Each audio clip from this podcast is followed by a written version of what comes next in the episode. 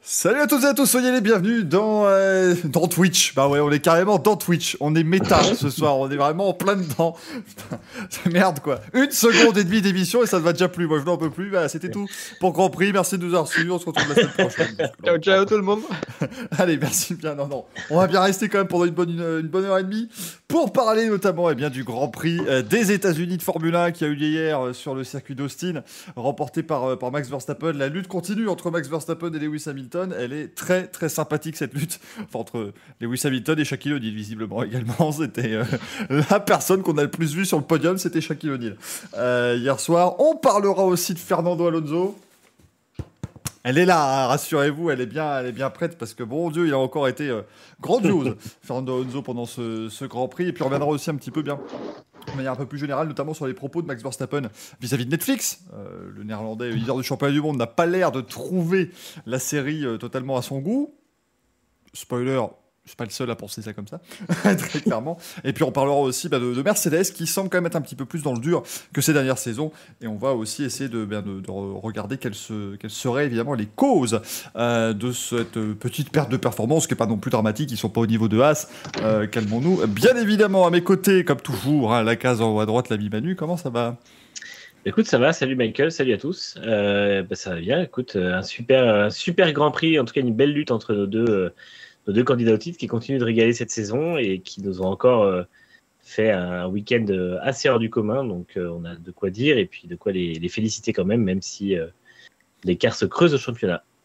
Eh oui, oui, mais bon, ça reste encore un écart relativement compact et euh, Oui. voilà, ça devrait nous permettre d'attendre patiemment euh, mon cher Franck, évidemment, la casse-moteur de l'un des deux qui fera un 25-0 et qui nous détruira l'intérêt. Salut tout le monde. Bah oui, écoutez, encore un, très beau Grand Prix. Je pense qu'on peut. Il n'y a pas un seul Grand Prix de 2021 pour l'instant qui est à jeter, clairement. Euh, voilà, c'est la lutte euh, avec le résultat qu'on n'attendait pas, parce qu'on avait tous dit circuit Mercedes, et puis finalement, bah, Red Bull euh, voilà, réussi à progresser au fur et à mesure du week-end pour aller s'imposer au, au nez à la barbe de Mercedes sur ces, sur ces terres. Donc voilà, on on va en parler en long, en large et en travers. Ouais, effectivement, oui, c'était, à peu près, euh, voilà, je pense, le Grand Prix qui nous fait dire maintenant que c'est fini. Les circuits Mercedes, les circuits Red Bull, ceci, cela, c'est terminé. Mettons ça de côté parce qu'à mon avis, maintenant, ça va juste être une très belle lutte jusqu'au bout. Et puis, vous le voyez, entre Lewis et entre Shaq. Monsieur Alex, comment ça va? Ça, ça va très bien, euh, ravi d'être ici. Donc, euh, on a pris beaucoup de plaisir aussi ce week-end. Et ça faisait également plaisir de voir que ce Grand Prix à Austin, c'était une vraie fête. On a eu le record d'influence sur les trois jours avec 400 000 spectateurs. On a eu la F1 qui a cartonné aux États-Unis, qui a cartonné avec l'ambiance. Il y avait un petit goût de, de monde d'avant et, ça faisait plaisir. Et ça doit aussi encourager Liberty qui tient tant à ce marché américain. Ouais, 400 000 spectateurs, c'est le record, si je dis pas de bêtises d'ailleurs, sur un, un week-end. Après, bon, c'est sur trois jours évidemment. On rappelle comment on compte ce genre de choses. Euh, voilà, euh, imaginons tous les quatre, on se fait un kiff, on va à Austin pour les trois jours, on y va tous les jours. Et ben nous comptons pour 3 x 4, 12 personnes. Voilà, euh, puisqu'on compte à chaque fois. Mais bon, ça reste quand même un bon, un bon paquet de gens. Il y avait un bon 130, 140 000 spectateurs au moins hier hein, sur, le, sur le Ouais. circuit. De toute façon, on ne savait plus où les mettre. Ah, c'était Mm. absolument incroyable. Il y avait des, des files assez impressionnantes aussi eh ben, pour rentrer dans le circuit euh, tout au long de cette journée de dimanche. Et euh, voilà, ça prouve au moins que la Formule 1 a, a- réussi un petit peu à conquérir les États-Unis. Maintenant, on a hâte de voir ce que ça a donné à Miami, parce que Miami, c'est aussi une autre terre euh, euh, qui peut être très propice aussi. euh, à, faire de- des bonnes choses parce qu'on rappelle quand même qu'ils ont réussi à faire des records absolus au niveau de la Formule 1 au Texas. hein.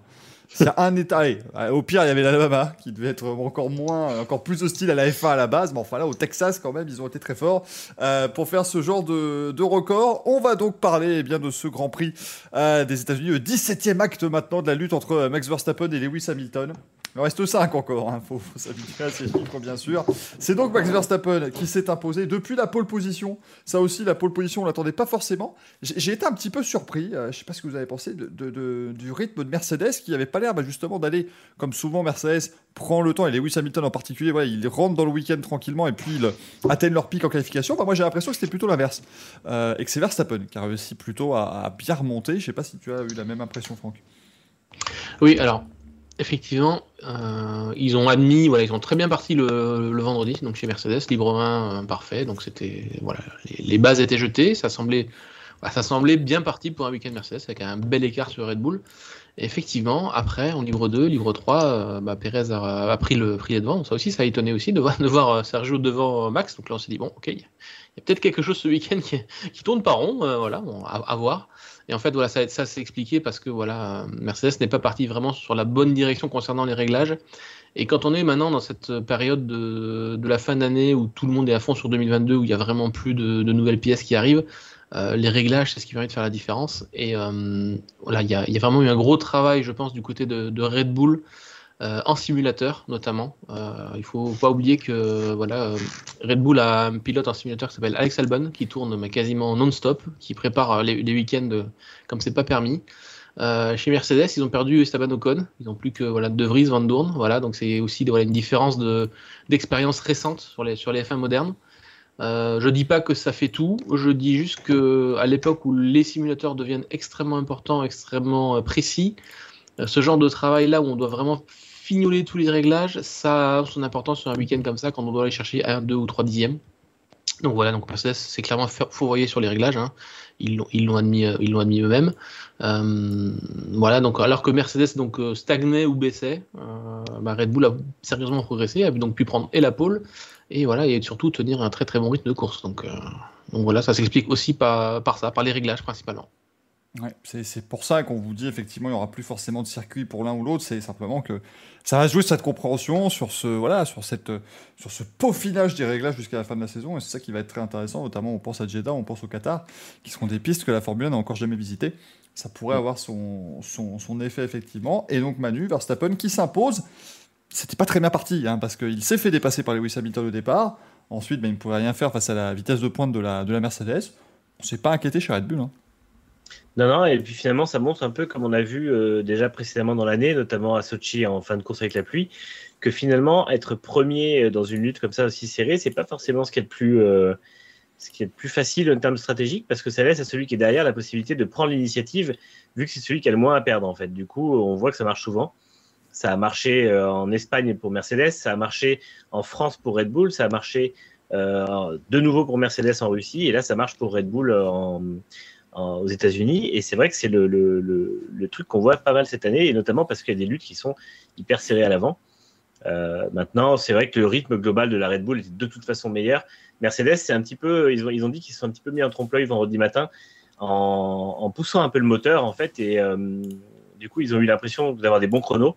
Et à l'inverse, Verstappen a eu des problèmes dans toutes ses tentatives et n'a pas réussi à un vrai chrono bien propre du vendredi. Du coup, ça a fait que ils ont eu l'impression, arrivé vendredi soir, qu'ils avaient un, peu d'avance. Et euh, bah, possiblement, ils se sont reposés un peu sur leur laurier et puis ils sont partis dans des mauvaises directions en pensant qu'il n'y avait pas grand-chose à changer. Et derrière, c'était trop tard puisqu'il restait que la journée des qualifs. Donc, euh, ça a été un peu les choses compliquées pour eux. Et puis, euh, il faut quand même admettre de toute façon que la Red Bull a fait vraiment des progrès. Et aujourd'hui, elle est la, voiture la plus, la plus versatile. Autant il y a des circuits où la Mercedes peine un peu, autant la Red Bull a toujours un avantage qui fait que, au moins un atout qui fait qu'elle aura l'avantage quelque part. Donc, euh, et, puis, euh, et puis elle est très bien exploitée par ses pilotes qui ont fait une super course tous les deux. Donc, euh, forcément, ça a fait que bah, ils ont pu faire fonctionner une stratégie, stratégie agressive pour Verstappen, qui n'était pas gagnée. Il fallait quand même y arriver. Il fallait que Verstappen trouve le bon équilibre à la fin de course entre l'économie des pneus et la performance, et c'est ce qu'il a super bien réussi à faire. Donc, donc bravo à lui, parce que ça a failli ne pas payer. On a vu que Hamilton lui reprendre 3 secondes en deux tours à un moment, ce qui était énorme. Et finalement, euh, ça a tenu pour une seconde 3 à la fin. Donc ça montre à quel point la saison se joue à pas grand-chose. Je dirais quand même que chez Mercedes, on s'est un peu fourvoyé parce que bon, le, début, et c'est euh, encore une fois pour revenir à ce qu'on dit depuis le début de saison, euh, il y, a quand même une forme de passivité chez Mercedes qui est assez. parce que je sais pas ce que tu en penses, Alexandre, mais je comprends l'idée de vouloir le, faire rester en piste au premier arrêt, ou après le premier arrêt de Verstappen, mmh. mais on est sur un week-end où on sait qu'il fait très chaud, on sait qu'il y a beaucoup de bosses, on sait que l'asphalte euh, dégrade les pneus, on sait, euh, Sainz le disait notamment, euh, lui, partir avec les tendres, il trouvait que c'était terrible, et il savait que ça allait être une course compliquée, donc on savait que les, pneus n'allaient pas tenir. Et pourtant, à aucun moment, on a l'impression que Mercedes se soit dit, bah vite, il faut couvrir Verstappen, il faut faire quelque chose. Non, et puis ce qui est étonnant, c'est que c'est ce constat que fait aussi un peu Toto Wolff, alors pas dans des termes très crus, mais même après la course, il a dit il y a eu deux stratégies. Aujourd'hui, il y a une stratégie audacieuse et une autre équipe a pris une stratégie d'overcut par nécessité. Donc évidemment, la, stratégie audacieuse et courageuse, c'était celle de Red Bull, et celle euh, par nécessité l'overcut, c'était celle de Hamilton. Mais on peut se demander est-ce que c'était vraiment une stratégie d'overcut, puisque même euh, lorsque Verstappen est rentré euh, très tôt, hein, Mercedes a attendu trois tours avant de faire entrer Hamilton. Alors, l'overcut, ça veut dire faire durer plus que trois tours. Et contrer l'undercut, ça veut dire rentrer un tour après, mais trois tours après, c'est dans, dans un entre-deux. Je crois qu'il y a un peu qui est un peu, euh, qui n'est pas du tout pertinent. Et donc, euh, même après la course, Otto Wolff a dit on va réexaminer les, stratégies et sous-entendu, on va être plus agressif. Et c'est cette même agressivité que Verstappen à la radio juste après l'arrivée disait oui, c'est bien d'être agressif parfois. Donc lui-même avait, confiance que, que, sa stratégie agressive avait, avait payé. Il était même surpris que, cette stratégie avait payé puisqu'on voyait euh, Hamilton revenir très vite et même Horner y croyait encore moins que Verstappen. Donc là, ça peut peut-être être un tournant. Euh, Mercedes va peut-être tenter des stratégies euh, plus, plus agressives, alors peut-être au risque de se tromper, et Red Bull va les euh, reprendre à leur propre jeu.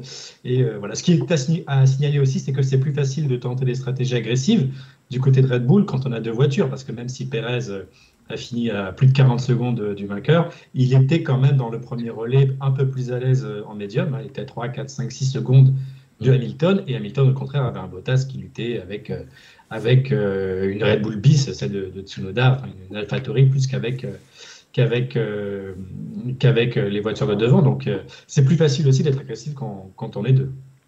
Ouais, moi je suis d'ailleurs super étonné pour rajouter ce que tu dis, c'est que on voit très vite dès que Verstappen se relance en, dur après son premier arrêt, qu'il voilà, il prend des records de secteur immédiatement.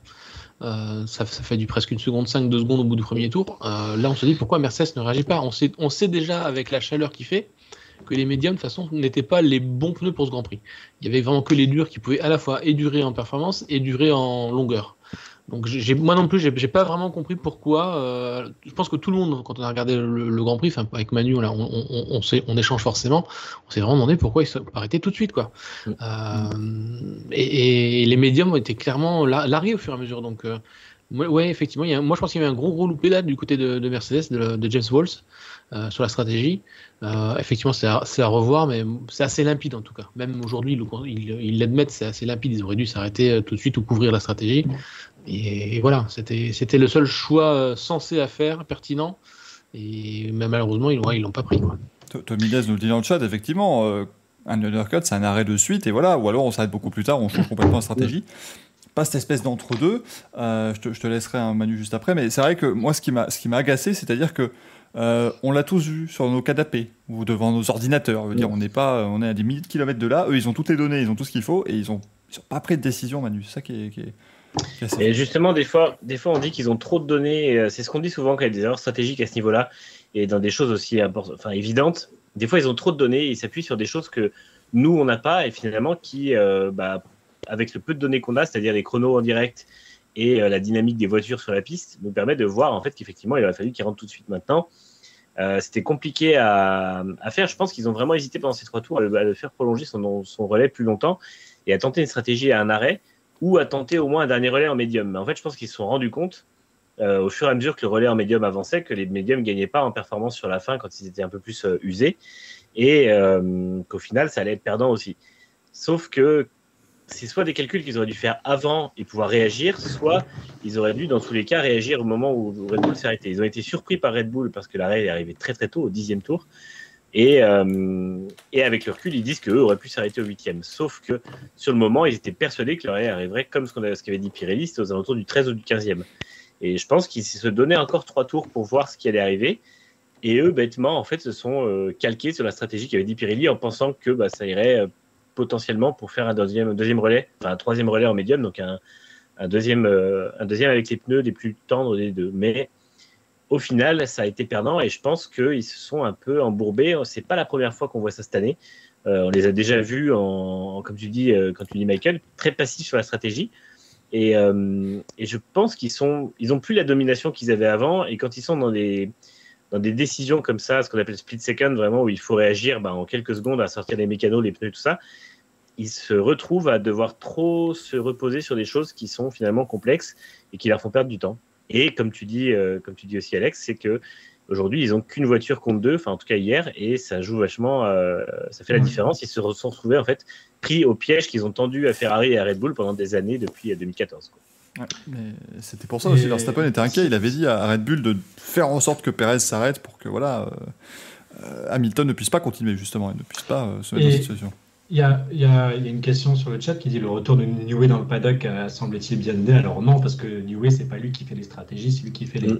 les, voitures. Et il y a deux personnes, notamment chez Red Bull, c'est Will, Will Courtenay, qui est chef du département stratégie, et il y a Anna Smith, qui est, qui est ingénieur stratège senior.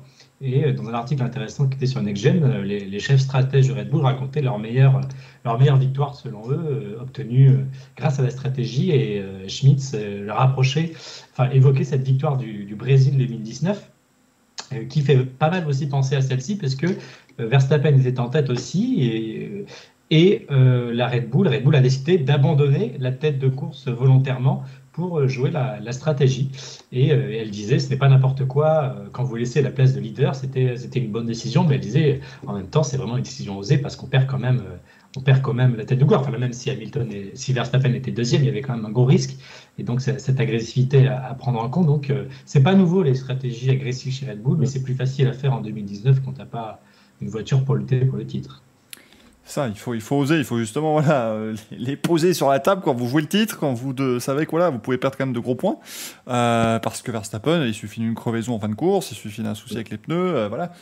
C'était quand même compliqué, effectivement, cette stratégie à deux arrêts, avec ce deuxième arrêt qui était intervenu extrêmement tôt, mais ça a très bien fonctionné pour lui. finalement, avec cette, cette belle victoire de Max Verstappen. Autant vous dire que voilà, l'écart augmente un petit peu au niveau du euh, championnat pilote. Il y a maintenant 12 points. Bon, voilà, 12 points, ça reste encore tout à fait euh, correct. Euh, bien évidemment pour Lewis Hamilton qui a eu le point du meilleur tour en course hier soir, donc ce qui lui permet de, justement limiter la casse. J'ai eu peur pour ce point-là euh, pour Hamilton euh, quand Verstappen a, allumé du violet dans le premier secteur à, tout tour de la fin.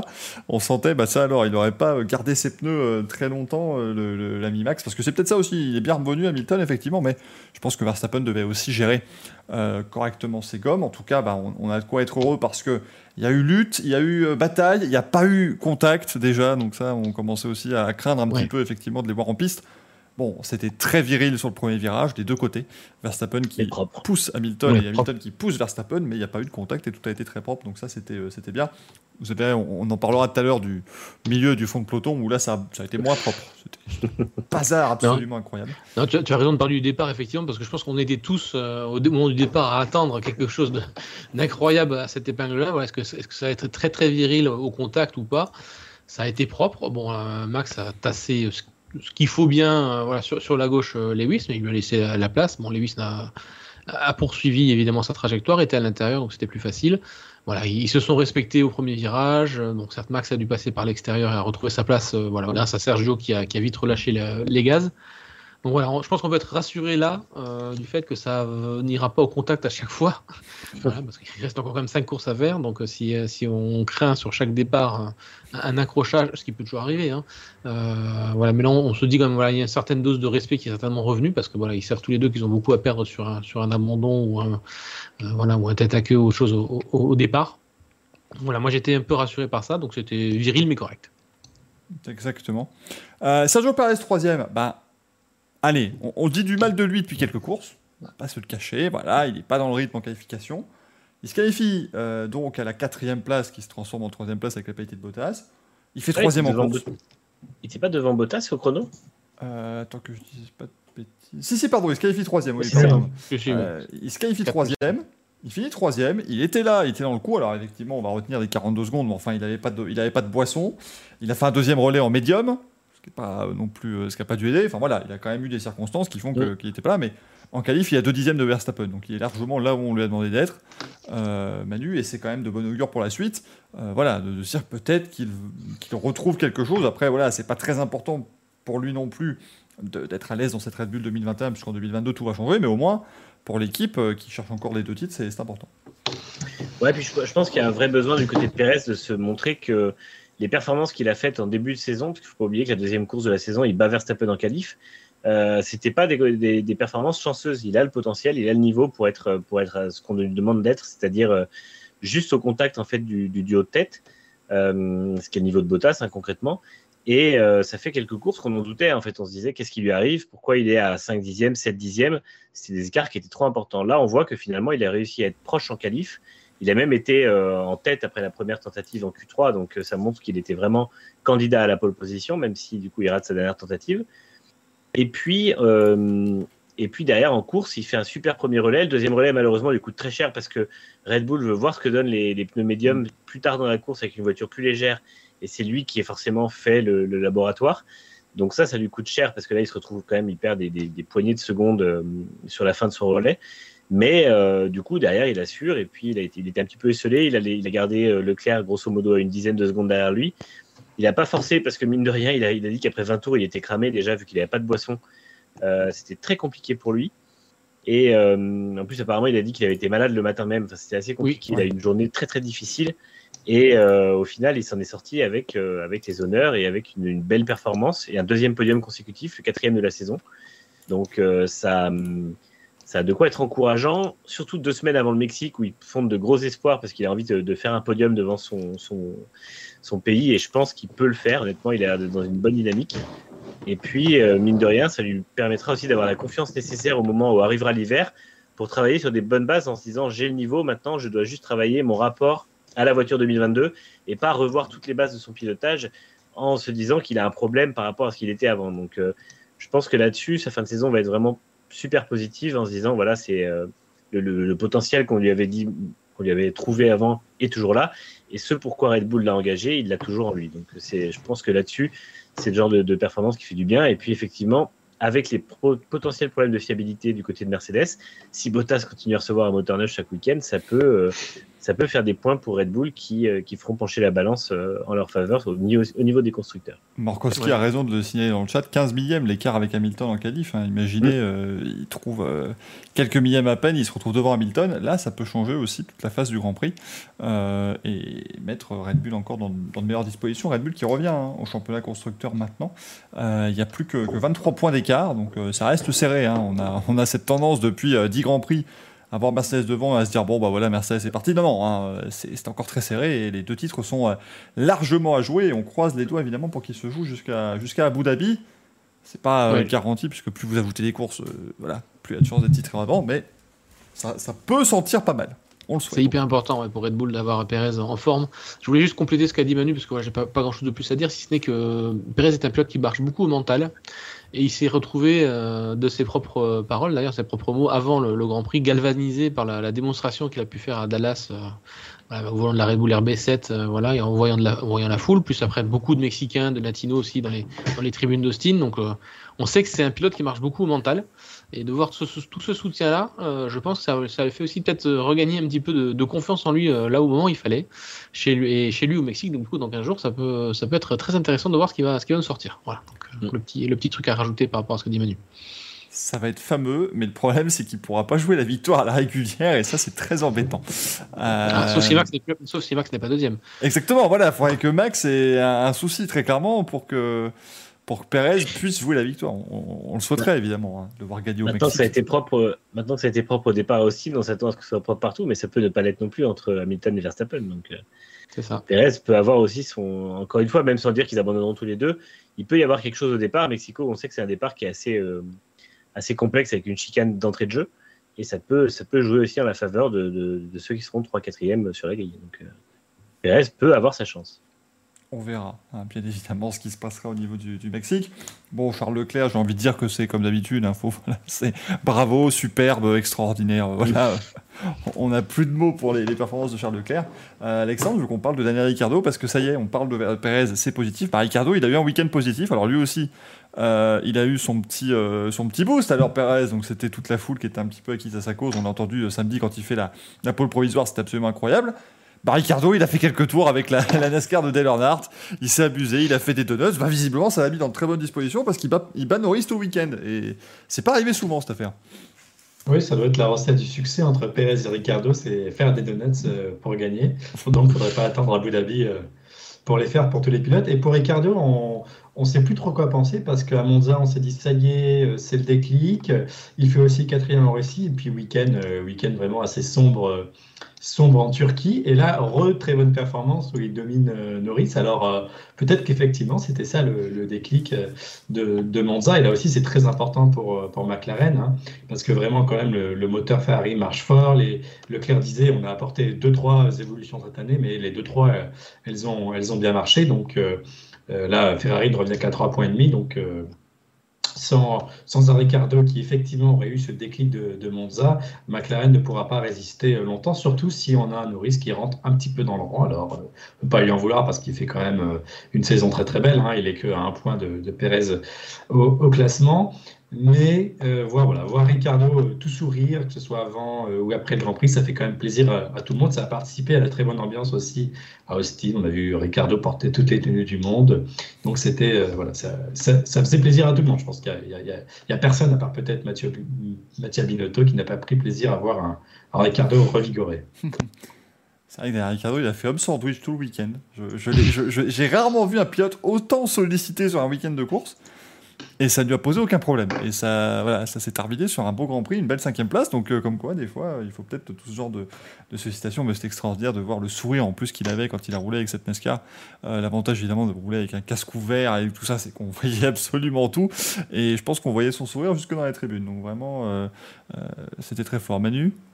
On avait un look, un look incomparable pendant la parade des pilotes où il est arrivé avec un, un débardeur euh, de, du Texas, un chapeau et sa moustache de, de cowboy, c'était, euh, c'était quand même quelque chose.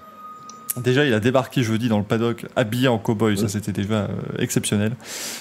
c'est le plus américain des Australiens, de toute façon. Hein. Ricardo, là, il était absolument dans son, dans son élément. Un petit mot peut-être sur Norris, les amis, parce que voilà, Lando Norris, effectivement, bon, un, grand prix sans, il faut qu'il y en ait. Hein, je veux dire, c'est pas. Euh, et puis bon, même un Grand Prix sans, il finit, il finit 8 hein, ça va, il n'a pas non plus, euh, il n'a pas été largué comme ça a pu être le cas euh, chez, Ricardo, mais Franck, voilà, on l'a senti un petit peu absent, Lando Norris. C'est là où bah, Ricardo a tiré toute la lumière justement ce week-end. Lui, il n'était pas, pas vraiment là. Un peu étonnant, effectivement, comme tu dis, Michael, sur ce, sur ce Grand Prix-là, un peu, un peu en retrait, mais tout le long en fait. Alors, on sait pourtant que les coéquipiers partagent leur réglage en général, donc si effectivement Daniel avait réussi à trouver quelque chose de, plus performant que Lando euh, dès, les essais libres euh, du vendredi, ce qui était le cas, puisqu'en fait il était déjà plus rapide dès, le vendredi, euh, ça aurait pu effectivement mettre Lando sur une meilleure piste. Mais non, effectivement, tout le long du week-end, bon, c'était pas, pas la claque que le Norris met à Ricciardo d'habitude. Hein. Voilà, c'était, beaucoup, beaucoup, plus fin que ça entre les deux. Mais voilà, constamment, des qualifications et courses, Daniel est resté devant moi, ça m'a fait, euh, ça m'a fait bien plaisir pour lui parce qu'effectivement, c'est un petit peu la, star, euh, la, star aux États-Unis, hein, Daniel Ricardo, euh, starisé aussi par Netflix. Hein. Netflix, on, en reparlera aussi. Voilà, ça, a fait beaucoup pour sa popularité dans, le pays. voilà, non. Comment l'expliquer? Je, pense qu'il n'y a que l'équipe derrière qui pourra dire pourquoi Lando était moins rapide que Daniel sur ce Grand Prix-là. Est-ce que c'était une question de réglage? Que c'était une question de, confiance dans, dans, la voiture sur ce circuit en particulier? Euh, voilà, il y a des choses qu'on ne s'explique pas forcément sur, sur un week-end, c'est plutôt sur la saison complète. moi, je dis, euh, il faut avoir la confirmation sur les prochains Grands Prix que effectivement Ricciardo est peut-être revenu au niveau où il pensait être à la fin de l'été. Voilà.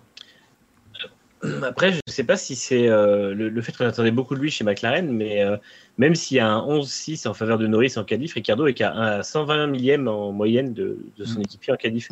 C'est pas finalement c'est une saison un peu en trompe-l'œil pour Ricardo parce qu'elle semble vraiment catastrophique vu que sa victoire sauve un peu le truc et que on l'a vu complètement déprimé avant la, pause à être à se prendre des roustes, mais euh, il a quand même devancé six fois Norris cette année, ce que n'ont pas fait d'autres. Et finalement, le, bilan est plus sévère chez Ferrari, par exemple, là où on dit beaucoup de bien de Sainz. Et, euh, et finalement, l'écart est assez serré. Alors, je pense que c'est lié aux attentes aussi qu'on avait sur, sur Ricardo, forcément, qui étaient très élevées. Mais euh, la base n'est pas si mauvaise pour l'an prochain. Et effectivement, je pense que la, lutte qu'on attendait cette année entre les deux, à mon avis, aura bien lieu l'an prochain. Le problème pour Ricardo, c'est que, imaginons qu'à Abu Dhabi, il dit Ça y est, j'ai trouvé la clé pour piloter cette voiture. Le problème, c'est qu'on la jette à la poubelle pour l'an prochain. Donc finalement, c'est pas très grave s'il ne trouve pas la clé euh, aujourd'hui. Ouais, voilà, Puis il a la confiance. Quoi. L'important, c'est d'avoir le, bon sentiment avec l'équipe, et je pense que ça, niveau feeling et niveau, euh, niveau rapport de travail, ça a l'air de bien marcher. Donc, euh, c'est évidemment le principal pour la suite.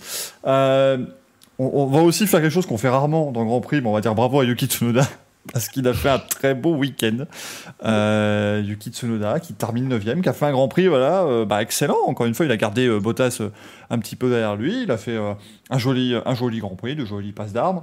Et euh, bah, on sent qu'il était sur la pente qu'on a entrevue en Turquie, avec ce très bon premier relais jusqu'à sa faute. Et là, au moment, moment où il a fait une erreur, c'était fini. Bah, ce week-end, il n'a pas fait de faute, et du coup, bah, il n'a pas eu le moment où euh, il s'est crispé. euh, et il s'est retrouvé. Alors que la célèbre inconnu nous dit J'aurais tellement aimé le voir sur le podium avec Shaq. Et bah non, du coup, on l'a- on l'aurait pas vu. C'est-à-dire qu'à un moment donné, les caméras, euh, il aurait fallu dézoomer, quoi. Ça aurait été. euh, sont pas à la même échelle, les deux. ça aurait été compliqué. Retrouver euh, sur, euh, sur Google, il y a euh, cherché quand Shaquille O'Neal était venu, parce que c'est un, un grand fan de sport, de sport mécanique. Était déjà venu au Grand Prix d'Allemagne, ça devait être 2001 ou 2002. Euh, il était en stand sober. Il y a une photo où il porte Nick Heidfeld à un bras. Oui, C'est absolument incroyable. On a l'impression que Nick Heidfeld, c'est un Smarties. C'est c'est- c'est exceptionnel. Donc voilà, vous pouvez retrouver, à mon avis, il aurait largement pu faire pareil avec, avec Yuki. Imaginez que Mercedes euh, offre un test euh, à chaque et il faut lui mouler un baquet.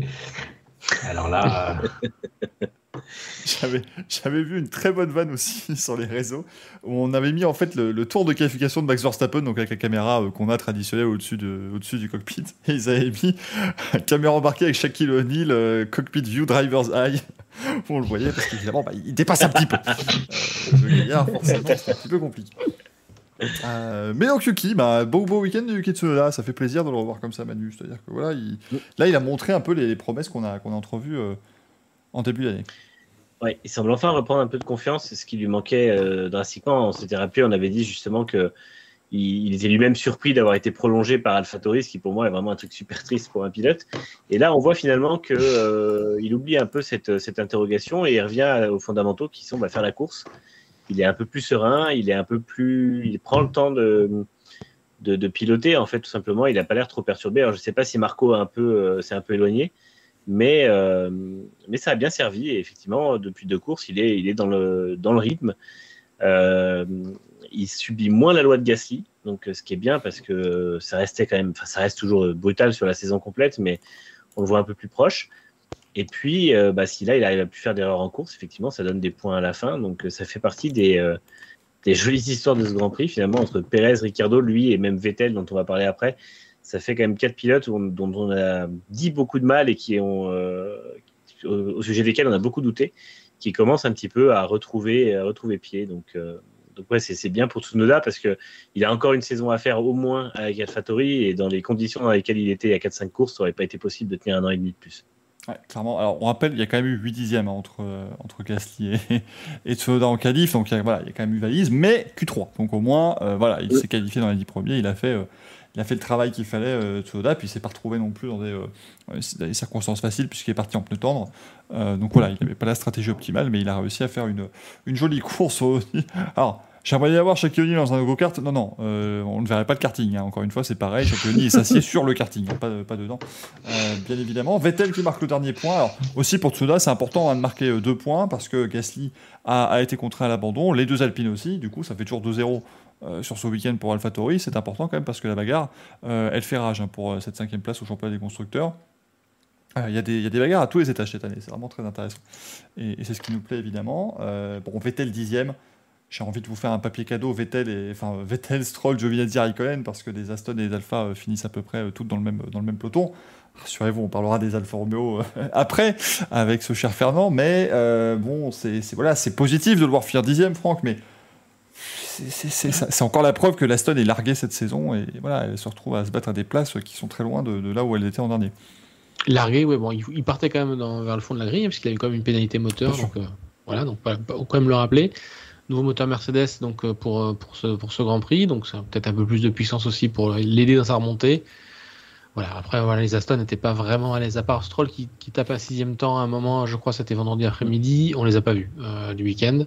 Voilà, on sent clairement que la voiture est, laissée de côté, que c'est 2022 qui se prépare, que c'est la nouvelle voiture, que la nouvelle usine, la nouvelle infrastructure, la nouvelle organisation, parce qu'il y a tout qui change chez Aston Martin. Donc c'est clair que ça a déjà changé de nom euh, l'année dernière et là ça va complètement changer dans les années à venir.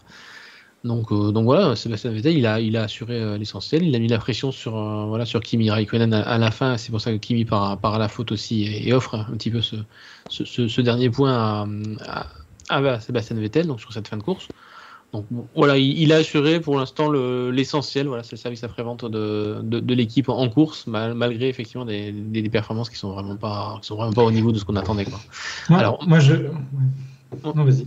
Non, non, je disais juste euh, Aston. Je sais pas si Aston euh, communique beaucoup avec Mercedes, mais euh, Mercedes a quand même réussi à trouver un peu de performance dans, dans, ce concept de monoplace donc à rake bas, donc c'est-à-dire que des, des, voitures dont le fond plat à l'arrière est plus proche du sol que, que, la Red Bull notamment.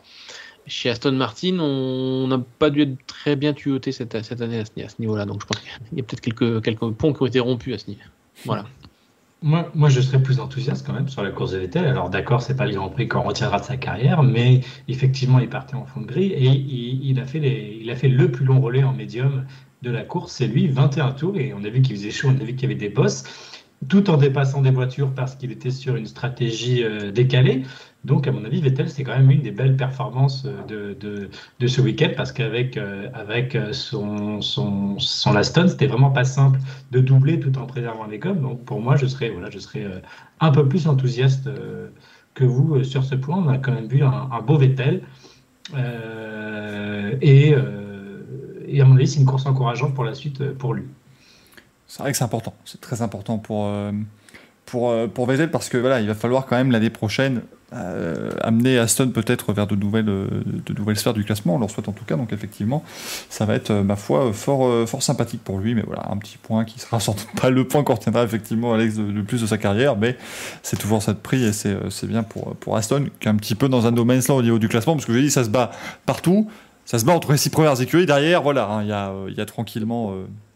Aston qui sera là, on a Williams, on a Alpha et on a As, ça ne devrait pas bouger avant la, fin de saison dans ces, équipes-là.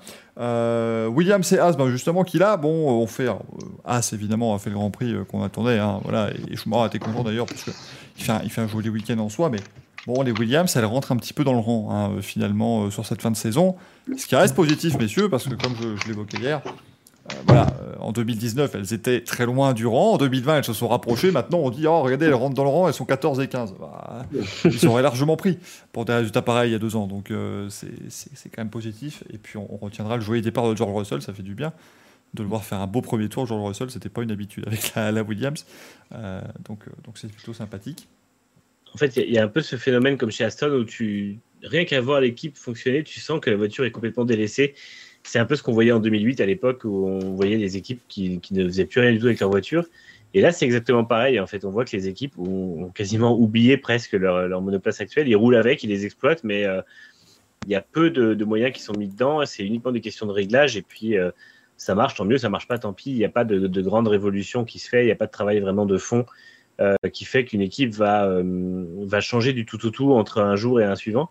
Et euh, je trouve que c'est chez Aston et Williams, ça se, ça se voit vraiment encore plus. Euh, pourtant, c'est pas les équipes qui ont abandonné plus tôt leur voiture, mais euh, je trouve qu'il y a un côté un peu stagnant dans ces équipes qui, qui, qui traduit un peu ça. Et puis, effectivement, après, Williams, ça a été un peu difficile depuis quelques week-ends. Et quand même, je tiens à dire, tu disais, ah, ça fait la course qu'on attendait d'eux. Ils ont quand même réussi à mal fixer le, le headrest de Mazepin au départ, oui, qui est obligé à s'arrêter tout de suite. Et Mazepin a quand même réussi à gêner deux personnes en qualif et à tourner une seconde et, une seconde et demie en moyenne plus lentement que Schumacher en course. Donc, euh, oui, mais ça, du coup, c'est la course qu'on attendait de Mazepin. Ça, euh. Oui, c'est la course qu'on attendait. En fait, c'est une catastrophe. Quoi. Et Mazepin, donc, il, se fait prendre un tour par Schumacher, ce qui est assez terrible. Et c'est pas excusable, c'est pas que par la tête hein, parce que normalement, c'est le seul aussi à avoir fait trois arrêts quand tu fais trois arrêts, tu dois quand même avoir un meilleur int par tour, ce n'était pas du tout le cas. Et Schumacher, c'était plutôt encourageant, puisqu'il finit que à une petite dizaine de secondes euh, Latifi. Et il disait même, avec quelques tours de plus, je l'aurais doublé. Bon, à mon avis, non. Mais euh, c'était quand même plutôt encourageant pour, euh, pour Schumacher, et surtout si on le compare à, la seule voiture avec qui on peut le comparer, c'est-à-dire son coéquipier. Là, c'était flagrant. Alors, on disait que Mazepin s'était un petit peu rapproché ces dernières courses, c'était un petit peu vrai par moment. Bon, là, euh, il n'était plus à Austin, euh, il était dans le golfe du Mexique. Quoi. Ouais, moi, c'est carton rouge pour Mazepin parce que il a eu beaucoup, beaucoup de mal à, rentrer un tour euh, chrono pendant toutes les séances. Il y a eu beaucoup de séances où il restait à plus de deux minutes parce que ses tours étaient ou effacés ou voilà, où il n'y arrivait pas. Même en première séance, il était découvrir le circuit, il était largué par rapport à Mick. J'avais l'impression d'un. Vous savez, comme quand vous découvrez euh, un jeu de F1, style bah, F1 2025, vous vous lancez sur un circuit que vous connaissez pas trop, et ben et vous dites eh, merde, j'ai coupé ici, et merde, je me fais annuler mon temps là. C'est, ça m'a vraiment fait penser à ça. C'est voilà, le, mec qui découvre le circuit, bon, ok, ça passe pas là comme ça, ça passe pas, bon, j'arrive pas. Et surtout que Austin, quand même, pour l'avoir pratiqué sur, sur, sur les jeux de, de F1, euh, le, premier secteur, l'enchaînement de virages, il est quand même euh, costaud. Il faut, il faut, il faut bien pointer la voiture là où il faut il faut bien tourner là où il faut. C'est des cordes qui sont pas faciles à prendre, à, appréhender, puis ça passe très très vite. Donc euh, voilà, je ne veux pas non plus totalement jeter la pierre à Mazepin, mais il est à un niveau où il est censé pouvoir être euh, enchaîner les tours chrono comme assez rapidement et pas voilà pas mettre euh, je sais plus c'est un moment c'est il est en fin de séance hein, il restait même pas 5 minutes il n'avait pas encore fait un seul tour chrono de valider de la séance quoi en fait j'ai posté un truc sur Twitter dans la Q1 à 3 minutes de la fin de la Q1 il avait toujours pas réussi un tour validé de la journée c'est à dire que en EL3, son meilleur tour, c'était un 2,36 parce qu'il n'a fait aucun tour rapide qui a été validé. Et ses deux premiers tours de Q3, de Q1 ont été, euh, ont été annulés aussi. Et en fait, sur tout l'ensemble du samedi, il a fait un seul tour validé en dessous des deux minutes, ce qui est quand même vraiment un gros, gros, gros problème. Ouais, et c'est ce que pointe Xoan. Alors, on va pas défendre Mazepin, mais euh, Xoan demande est-ce qu'il n'a pas de simulateur euh, Ils n'ont pas de simulateur OCS. En fait, c'est Mick Schumacher roule lui dans le simulateur Ferrari, et c'est là peut-être qui explique aussi la différence sur le nouveau circuit. Euh, et ça va peut-être encore plus se voir à Jeddah, au Qatar, euh, etc. C'est que Schumacher, lui, il a un simulateur euh, à Maranello qui est, qui d'ailleurs flambant neuf, tandis que Mazepin, je pense que le seul simulateur qu'il doit avoir, ça doit être une PS2 vu le budget de Haas. Donc c'est ça, ça, peut, ça peut expliquer en partie une Switch. Il joue à, Avec F1 06 dessus. Il joue à F1 98 sur Game Boy Color. C'est très compliqué. Il fait, largement ce qu'il peut. Euh, bon, pour nos Français, c'était pas. Euh, la journée a été belle pour euh, les Français sur deux roues. Alors sur quatre, c'était plus compliqué. très clairement, Esteban Ocon, Pierre Gasly qui ont, qui ont abandonné. voilà, mais bon, alors Ocon n'était pas non plus hein, dans un rythme tonitruant et le contact avec Latifi n'a pas aidé. Pierre Gasly, voilà, c'est dommage. C'est qu'une alpha, je crois qu'il se fait, il ah oui, sur les droits avant. Contact en, oui, pardon, ouais, mais reste, en, début, ouais. Et après, et Latifi ressort des stands, mais Ocon oui. n'arrive pas à trouver Latifi, donc c'était un peu triste. Mais et donc, j'ai bien aimé quand ils ont inventé un problème pour arrêter la course de Ocon, et ensuite Ocon à Canal a tenté. Euh, on a eu un problème à l'arrière, je peux pas vous en dire plus, donc ça va être un, un sacré gros problème diplomatique pour économiser du, du kilométrage. Mmh. Effectivement, dit oui, il y a un problème, euh, arrête-toi. Voilà. bon, on t'expliquera après quand tu seras descendu de la voiture. Ça, c'était qu'à mon avis, ils n'avaient pas encore réfléchi. Ils devraient le faire d'ailleurs. Hein. Ça devrait euh, faire partie des, meetings de stratégie. Dire, et alors, au cas où on a un souci qui n'existe pas, eh bien, ce sera un souci avec le refroidissement des copes de frein arrière droit. Voilà, il faut, il faut pouvoir donner des, faits, à un moment donné. Parce que sinon, après, vous allez sur StatF1 et comment on, comment on peut remplir la case raison de l'abandon? Ça ne peut pas aller, bien entendu. On la connaît toujours pas d'ailleurs, la raison. Ah bah non, moi je pense qu'il y avait, comme le, comme le dit Alexandre, il n'y avait rien. Hein. Très clairement, à mon avis, ils ont. Ah oui, non, c'était un abandon de confiance. Ils, que... la... ils sont la voiture. Après, hein. je sais pas exactement ce qu'il y a eu sur la, la voiture d'Alonso, mais. Euh... Ah oui, c'était ouais, ouais. Alors, ouais, donc, ouais. ouais ça reste quand même assez nébuleux, je trouve. Comme, euh... C'est vrai que vous allez sur StatF1. il y a Fernando Alonso, Elron, Pierre Gasly, suspension, Esteban Ocon, point d'interrogation. On ne sait pas. Euh, ça doit mettre très volontaire, je pense. Hein. Ça doit rentrer dans la. euh, et, et, du coup, pour terminer le, le, débrief du Grand Prix et pour nous amener dans notre deuxième sujet de la soirée, euh, il, faut, il faut évidemment que je me, que je, m'habille, hein, bien sûr, parce que là, euh, c'était du grand Mendes, c'était du grand Fernando, c'était extraordinaire. Euh, bon, il partait en fond de grille, hein, voilà, c'est pas facile, euh, bien sûr. Lui aussi, un, changement de moteur, il se retrouve en fond de grille, il fait une belle course. On va pas se le cacher, euh, c'était, voilà, il était agressif, attaquant, on retrouve l'Alonso qu'on connaît. Mais à la radio, et pas que, mais alors à la radio déjà, il nous sort un récital exceptionnel, parce qu'on va pas se le cacher, oui, Raikkonen le dépasse en dehors de la piste, Enfin bon, euh, si Alonso ne l'y met pas, il va pas en dehors de la piste, Raikkonen, pour dépasser. Donc déjà, c'est un petit peu de sa faute. Ouais. Vas-y Manu, ah, je, je sens. Euh... Ah ouais, moi, moi j'aurais, euh, demandé à Raikkonen de laisser passer. En fait, sur la, mais moi c'est juste le, le, précédent de Hamilton en Belgique en 2008 en fait, où c'est typiquement le même cas, c'est-à-dire il gagne, il réaccélère hors de la piste et il le dépasse au virage suivant, ce qui est interdit. Et en fait, euh, Alonso le tasse en dehors de la piste, mais à aucun moment Raikkonen est devant ou euh, même à hauteur sur le, sur le point de corde et après. Donc Alonso prend sa trajectoire, il a raison, et Raikkonen accélère hors de la piste et dépasse au virage suivant, ce qui est pas normal. Après on en vient à la suite, qui est la, tentative d'Alonso de montrer, il a dit que c'était pas le cas, mais la tentative d'Alonso de montrer qu'il avait raison en faisant des espèces de dive bombs complètement pétées sur Giovinazzi, ce qui était, euh, ce qui était visuellement impressionnant quand même. Ah, mais j'ai eu de la peine pour Giovinazzi qui a rien demandé à personne, mais qui s'est retrouvé. alors, euh, c'est- ça a été, ça a été euh, incroyable. Je, je n'ai jamais vu ça euh, parce que le, le freinage à l'épingle où il va, il va faire un tour au centre-ville d'Austin, il ressort devant. moi, ça m'a. J'ai trouvé dangereux surtout. Ça- Ah oui, s'il non, avait- c'était. ça, ça aurait pu le, s'il avait pris de, de- de côté, euh, un, un T-bone comme on appelle ça en, en F1, Mm. ça aurait pu faire très mal quoi. Donc ouais, ouais c'était un peu, un peu limite là comme cette, cette manœuvre. Je rejoins, je rejoins Manu hein, sur le, sur, sur le, sur le fait qu'il aurait peut-être euh, que Kimi aurait dû rendre la position aussi. Euh, effectivement, Alonso le pousse dehors, donc c'est, c'est pas un déplacement par l'extérieur euh, hors de, des- hors de la piste tel qu'on le conçoit dans le sens euh, c'était volontaire. Euh, la FIA a d'ailleurs elle-même expliqué que ça a, ça a discuté pas mal, savoir s'il fallait demander à Raikkonen de reprendre euh, sa position ou pas. Au final, la décision a été prise de laisser les, choses telles quelles. Par contre, Michael Massey, donc le directeur de course de la FIA, a annoncé qu'il y aurait un sacré débat là-dessus au, prochain Grand Prix, au, débrief- au débriefing des pilotes. Savoir effectivement quelles, sont les règles peut-être plus claires dans, ces cas-là, en, en- en termes de dépassement. Peut-être statuer, euh, comme pour les doubles drapeaux jaunes, vous avez un double drapeau jaune, on annule le chrono. Euh, si quelqu'un, il y a un déplacement qui est euh, provoqué avant, enfin pas avant, après un passage hors piste, et quelle que soit la raison, euh, on remet les positions telles, que- telles- telles qu'elles étaient avant. Voilà. Peut-être c'est peut-être plus facile de trancher comme ça, et puis au moins il n'y aura plus de débat.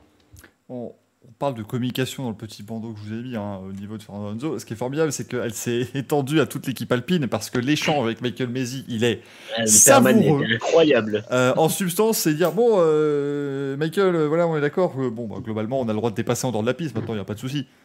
Bah non, non, c'est interdit. bah oui, mais Raikkonen, il l'a fait. Donc c'est autorisé pour Raikkonen. Non, c'est pas autorisé pour Raikkonen. D'accord, donc on peut le faire. Non. Le- Le pire, c'est que Perman demande au départ, en gros, si c'est autorisé de le faire et explique, en gros, que Alonso l'a fait pensant que c'était autorisé de le faire. En fait, c'est vraiment une espèce de rhétorique, mais complètement tordue pour dire, faire dire à Mazi, en gros, que c'était interdit et que Raikkonen aurait dû être pénalisé. C'était euh, c'était une belle figure de Ouais. style. On a eu le même débat lorsque je crois que c'était Sainz qui était en bagarre avec la McLaren, a dit il faut que tu relaisses passer euh, Ricardo.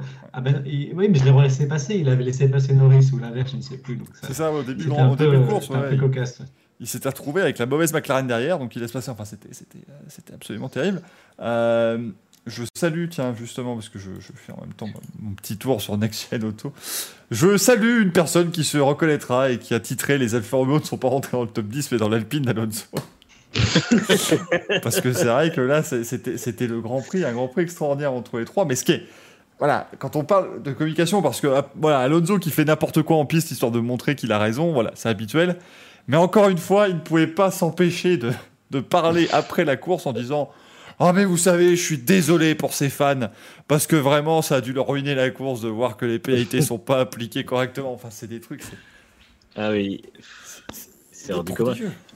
On, par- on parle du pilote qui avait quand même dit euh, qu'il fallait euh, laisser l'espace tout le temps quand Vettel l'avait euh, l'avait tassé hors piste. Donc c'est Rosberg, vraiment ouais, Rosberg savoureux. Bahreïn, ouais, non. Enfin, Ouais, c'était Rosberg. Mais c'est. Ça. Oui, c'était Vettel qui s'était foutu de lui, mais euh, c'était c'est savoureux quoi en fait parce que finalement il est euh, là il est dans un autre euh, un autre article qu'on a fait aujourd'hui. Il explique que- qu'il a toujours lutté contre les injustices en F1. Enfin c'est c'est euh, sa com elle est elle est beaucoup plus euh, elle est beaucoup moins passive agressive qu'avant, mais elle est vraiment euh, toujours savoureuse. Quoi. C'est Julien Courbet de la Formule 1. Il sans arrêt. C'est incroyable. Et, et maintenant, en plus, il nous dit également qu'il aurait dû quitter la Formule 1 plus tôt. Ça, j'ai envie de dire merci Sherlock, parce qu'à un moment donné, passer, passer 4 ans chez McLaren à finir 14e, moi je suis désolé, oui, moi aussi je me serais rendu compte avant qu'il fallait peut-être s'arrêter. Euh, mais oui, j'ai toujours essayé de me battre contre les injustices, ce n'est pas nouveau, je le faisais déjà par le passé. Il y a toujours un manque de constance en fonction de la nationalité. Il remet à chaque fois des Il pièces tient, dans le hein. C'est ça qui est extraordinaire. On rappelle, hein, euh, parce que peut-être que voilà, pour ceux qui n'ont pas suivi les épisodes précédents, on a quand même Fernando Alonso qui en Russie dit mais vous savez, voilà, euh, quand on, enfin, selon certaines nationalités, on peut faire un peu n'importe quoi. Et, et c'est exactement ce que j'ai voulu prouver en coupant comme un, un sagouin le premier virage du Grand Prix en ne me faisant pas pénaliser. C'est c'est totalement, ça rentre totalement dans ma rhétorique. Cela, dit, pour ça, ceux qui ça- Vas-y Alex. Non, Cela dit, ça prouve qu'Alonso a toujours faim parce qu'il se battait quand même pour euh, une douzième place. Il n'y avait pas de quoi être très excité. Et même pour ça, il se bat comme un chien. Donc euh, c'est euh, rassurant parce qu'il a toujours euh, envie, il a, il a toujours cette envie, alors qu'il se caractérise par la, par la mauvaise foi la, la, la, plus complète. Mais euh, il pourrait aussi bien baisser les bras et dire bah, après tout, après tout, je m'en fous, je vais sur le bas côté. Non, non, il va même, il va même aller chercher ça. Donc c'est c'est en entre l'orgueil, l'envie, euh, la mauvaise foi, euh, voilà, un peu de tout ça. Après, on peut être rassuré aussi parce qu'on voilà, on a Hamilton qui se bat pour les inégalités en dehors de la F1 et Alonso qui se bat pour les inégalités en F1. C'est important, le, Le le sujet WRS est bien S1, il est partout, c'est bien. c'est- C'est très chouette. Euh, pour, pour ceux qui l'ont pas vu, revoir son départ en Russie parce que ça reste une, une masterclass de n'importe quoi quand même. Mais moi, oser faire ça alors que Sainz il s'est démonté sur le mur l'année dernière, moi franchement, je, je trouve que c'était Ah, faut, parti. faut avoir confiance en soi. Euh, et on terminera avec cette superbe euh, sortie qui est toujours dans l'article de Next Gen euh, qui a été publié euh, tout à l'heure. Euh, je me souviens que lorsque je me battais pour le titre contre Red Bull en 2012, tout le monde savait qu'ils avaient un aileron avant très flexible. Et il a fallu 5 ou 6 courses pour qu'ils soient enfin bannis. Et cette année-là, je perdais le titre pour 3 points. C'est c'est incroyable. C'est- Mendes. Ah Est-ce que ce monsieur n'est pas la définition même de l'amertume quand même des fois? Ah, mais ne jouez pas au Monopoly avec Alonso. hein. Moi, c'est pas. c'est- possible, quoi. Oh là là là là. Mais bon, je l'aime beaucoup. Hein. La casquette de la mauvaise foi n'est pas là que parce que je veux faire des, des caméos dans une émission. Hein. C'est parce que j'apprécie beaucoup le bonhomme, mais c'est. Je l'apprécie quand il il roule. a quoi. cahier de la Pache appartient à Alonso. Ah, mais, ah, mais oh là, ça doit être incroyable. Mais tu vois bien que ton dé il est pipé là, mais tout le monde, je suis le seul à le voir. Là, heureusement que je suis là pour une fois à la banque tout le temps. C'est vraiment, ça devrait être absolument incroyable. Mais donc du coup, bah voilà, il nous a encore bien, euh, bah, il nous a animé le Grand Prix quoi, parce que alors effectivement, c'est encore une fois une course très stratégique, mais voilà, bah, il y avait au moins cette bataille, cette espèce de, grand n'importe quoi entre Alonso et les, les Alfa Romeo qui était rigolo à suivre, euh, avec la Fernando Alonso qui était insupportable à la radio. Et alors là, par contre, on peut rassurer tout le monde parce que il y a tout ce débat en disant oui, mais alors à la radio, on ne met que des bribes, machin. Oh, vous savez, euh, soyez content qu'il n'y ait eu que des bribes, à mon avis, à la radio d'Alonso, parce que j'ai pas tout réécouté, mais ça devait être insupportable pendant 15 minutes. Euh, c'était, pas écouté encore. c'était quand il était chez Ferrari, je crois, où il y avait. Oui, quand il y avait, euh, il y avait un problème avec Hamilton qui. Euh, c'était à Valence, il y avait une safety car qui était rentrée, Hamilton était Ah oui, oui, oui. et tout ça. Et il dit il était à quelle place Deuxième? Et maintenant, deuxième. Ok. C'est le truc que vous devez faire de toute la course. Vous devez embêter euh, Charlie Whiting, euh, qui était évidemment encore là à l'époque. Euh, Charlie Whiting, sur ça, c'est le seul truc que vous devez faire de toute la course. Enfin, c'était assez, assez fou. Comme Ah ouais. Si, si on ne l'avait pas, faudrait l'inventer, Fernando Alonso, je pense. Il y avait Vettel qui l'avait qui l'avait remplacé pendant un moment sur le, le- le- la pénibilité côté, euh, côté demande à la direction de course, mais Alonso rappelle qu'il est quand même le meilleur dans cette, dans cette discipline. Et il devrait se reconvertir en directeur sportif euh, à la place d'Alan Perman. C'est extraordinaire. Pauvre Michael Masi. Oui, non, oui, parce qu'en plus, Michael Messi, il était, mais d'un- il était blasé 3000 hein, pendant l'échange. Il n'en Ah ouais. pouvait plus. Euh, parce qu'on le sait, on le sait, hein, quand vous êtes. Mais en fait, Vas-y, Manu. ça se voit qu'il voit venir le truc, il sait ce que Perman, il sait le cheminement de pensée, il sait comment Perman amène le truc, et tu sens qu'il le fait, il rentre dans le jeu pour dire ok, je vais laisser faire son truc, mais qui sait à la fin que, que Perman veut exactement lui faire dire ça en fait. Et, euh, et c'est vrai que pour lui, des fois, des trucs comme ça, enfin moi je pense toujours à, à, à Wolf qui avait parlé de son email qu'il avait envoyé. Enfin, des fois en course, il doit être vraiment blasé, Michael Maisy quand même, directeur de course font n'importe quoi. On le rappellera de- jamais assez, mais directeur de course et instituteur maternel, c'est à peu près la même chose. hein, hein. C'est vraiment, c'est, il faut, faut gérer tout le monde là. C'est, euh, c'est, c'est Non, très moi- compliqué. Au moins, en maternelle, tu as un espoir de les changer avec le temps. c'est vrai aussi. C'est tout à fait vrai, ça. Euh, Fernand nous le prouve aussi depuis pas mal d'années. Euh, alors, on va, on va partir maintenant sur d'autres euh, déclarations et voilà, on va, on va quitter un petit peu le Grand Prix en lui-même. Mais c'est vrai que Max Juste- Verstappen a un fait. petit mot, Euh, quand Vas-y, Franck. Juste un petit mot sur, sur le fait que Kimi a quand même perdu le point ou deux points pour. Mm. euh, Ouais, bah, il a fait une. Giovinazzi, c'est bien au moins les J'aurais mais- bien voulu voir la tête à Vasseur quand même au moment de. Ouais. Parce que je, je vois pas Vasseur aller engueuler Kimi, mais euh, quand on voit comment il engueule Giovinazzi quand il perd des points, je pense que sa tête devait, devait en dire long. Mais je, me demande si finalement il commence pas, enfin il, l'engueule pas aussi, parce que je pense que là, Vasseur il doit être au bout du rouleau avec le nombre d'occasions manquées cette année de marquer des points. Je pense qu'il faudra faire le calcul en fin de saison, mais je pense que ils auraient pu lutter contre Williams si, euh, à chaque fois qu'il y a eu l'occasion de marquer des points s'était présenté, il l'avait il avait, euh, validé. Donc euh, je pense que il y aura quand même beaucoup de regrets sur cette saison. Ouais, de toute façon, on peut en parler aussi ici, c'est que ça permet aussi de donner l'information, c'est que l'ambiance chez, chez Alpha entre Raikkonen et ses, ses ingénieurs et Vasseur, elle est, elle est délétère depuis plusieurs semaines voilà, depuis qu'il a su qu'il devait laisser sa place à, à, Valtteri Bottas et ça se passe vraiment absolument très très mal selon beaucoup, voilà, beaucoup, de, beaucoup de sources différentes dans le paddock. Faut profiter hein, de, de, Kimi euh, jusqu'à la fin de saison parce qu'il ne va pas faire 50 000 donuts à Abu Dhabi, il va pas faire un, un, grand truc, ça va être, il va garer la voiture, merci, au revoir, on le verra plus. Voilà. Et puis il va falloir attendre que euh, son fils et sa fille aient l'âge d'être pilote de F1 pour le revoir dans un paddock, à mon avis. Hein. Ça va signer avec un abandon au 20e tour sur une vieille panne pourrie où il va juste partir du paddock sans que personne ne le voit partir. Ça va être. Bah, c'est le, le, style Kimi. Il avait déjà ouais. fait le coup en 2013 quand euh, c'était son dernier Grand Prix de la saison, euh, mm. qu'il a abandonné sur un vieux contact au premier virage avec une voiture de front gris et il est parti. Voilà, on l'a plus vu. C'était la fin de Kimi Raikkonen en 2013. Voilà, donc, euh, ah, je pense que autant on, on, faisait le parallèle sur Twitter ce, ce, ce week-end avec Valentino Rossi qui faisait ses adieux à sa foule adorée à Misano où il y avait des motos à ses couleurs, il avait un casque spécial, machin, il a fait un truc incroyable à la fin de course.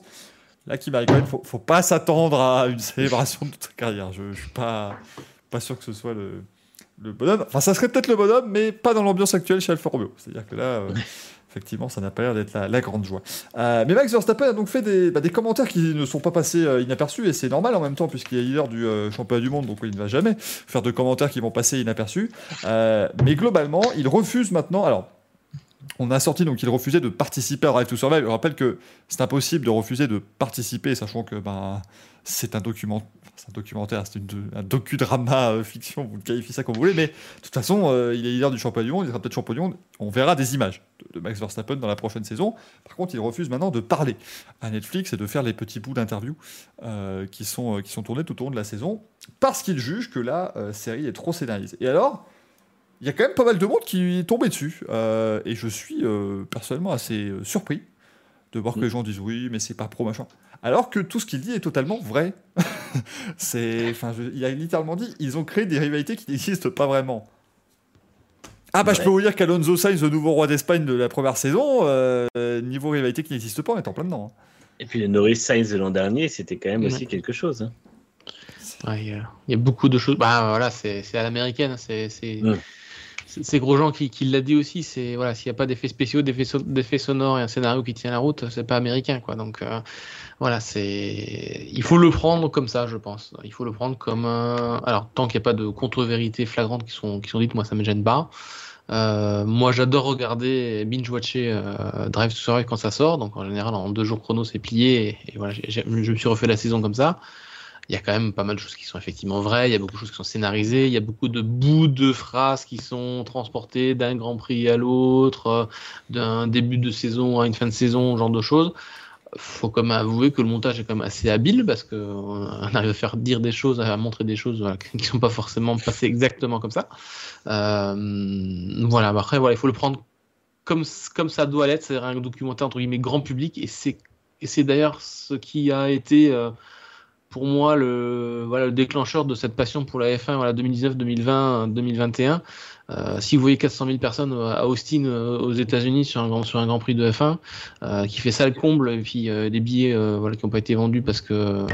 Des, billets que, des gens voulaient acheter mais qu'il n'y a, plus de place, c'est avant tout grâce à Netflix. Euh, ça, pour beaucoup, pour beaucoup, ça, un peu, ça fait un peu de mal à le dire, mais c'est vraiment ça. La, starisation voilà, des, des, pilotes de Formule 1 via Netflix, elle a été absolument énorme. Et ça a fait un bien énorme pour renouveler aussi les générations, euh, les fans, intéresser des jeunes, des plus vieux aussi, voilà, qui, voilà, qui, qui regardent aussi Netflix.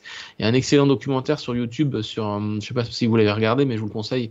J'ai plus le nom en tête, mais on a, on, on a filmé des gens qui découvraient la Formule 1 via Netflix euh, qui regardaient la série, on regardait, un peu leur réaction, tout ça, et on voit des gens de tous les âges, de, de, de 15 ans comme 80 euh, ans, euh, réagir, suivre ça vraiment de, manière très passionnée. Donc voilà, moi Netflix, il faut le prendre un peu comme ça. Euh, je comprends que euh, Verstappen, ça puisse l'énerver qu'on raconte des choses qui sont pas tout à fait vraies. Maintenant, il n'y a pas de très grosse contre-vérité non plus. C'est euh, voilà, fait pour faire l'entertainment. Hein. C'est exactement ça. Donc pour moi, voilà, on peut critiquer. Maintenant, effectivement, ce serait bien dommage que euh, si Max Verstappen est champion cette année, on n'ait pas le droit à ce type d'interview dans Drive sur Survive. Quoi. Ouais, la première, première, saison, il n'y avait ni, Mercedes ni Ferrari et c'était quand même très bien. Ouais, la j'ai vu une statistique aujourd'hui qui m'a fait qui m'a fait prendre un peu conscience de ça, c'est que la dernière fois que la F1 est aux États-Unis et que Drive to Survive n'existait pas, il y a eu 250 000 personnes et ce week-end il y a eu 400 000, donc ça fait, un, ça fait du plus 50% en fait en deux éditions et c'est quasiment que euh, grâce à Netflix. Donc euh, là-dessus, bien joué. Et moi, pour moi, la grande force de la série, c'est que ça permet au public qui n'est pas, enfin tout le public en fait qui n'est pas composé de fans hyper hardcore, de juste mettre un visage sur le nom des pilotes et mettre une, personnalité sur les casques et sur les mecs qu'on voit quasiment que dans leur voiture. Faut pas oublier que les gens qui sont pas à fond sur la F1, qui regardent pas les vidéos sur les réseaux sociaux ou qui euh, n'ont pas spécialement tendance à regarder les coulisses déjà pendant les saisons, ne voient que des mecs casqués dans des voitures. Et finalement, ça donne aussi ce côté humain aux pilotes en disant voilà, il y a des personnalités derrière ces gens, il y a des, euh, des êtres humains et c'est pas que des robots à qui on dit d'aller le plus vite possible. Donc euh, là-dessus, on peut pas dire que Netflix n'est pas super important. Après, effectivement, bon, des fois, euh, le problème, c'est que plus ça plus les enfants ont des caisses au niveau du, du montage et de la, du scénario un peu euh, alambiqué.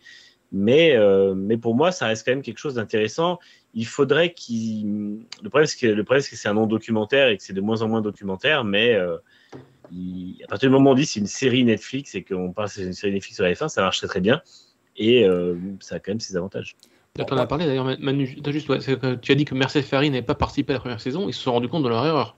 ils se sont vite réinscrits pour l'année pour suivante. Voilà. Mm, mm. moi, ce qui, ce qui m'embête un peu avec ça, c'est quand même le fait qu'on prend les voix de la F1, euh, les Will Buxton, euh, euh, Jenny Go de la BBC, on les prend et, ces personnes-là acceptent de jouer le jeu. Et ça, je suis pas. Voilà, je suis, je suis désolé, mais autant les, équipes et les pilotes peuvent pas le faire comme ça parce qu'elles ne savent pas où, la série va les amener. Et puis, on prend vraiment des bouts de phrases qu'on isole, on prend des trucs vraiment, voilà, c'est parfois. Euh, il y a parfois des choses, pas dire que c'est malveillant, mais on n'est pas loin de la malhonnêteté sur certains, euh, certains petits bouts.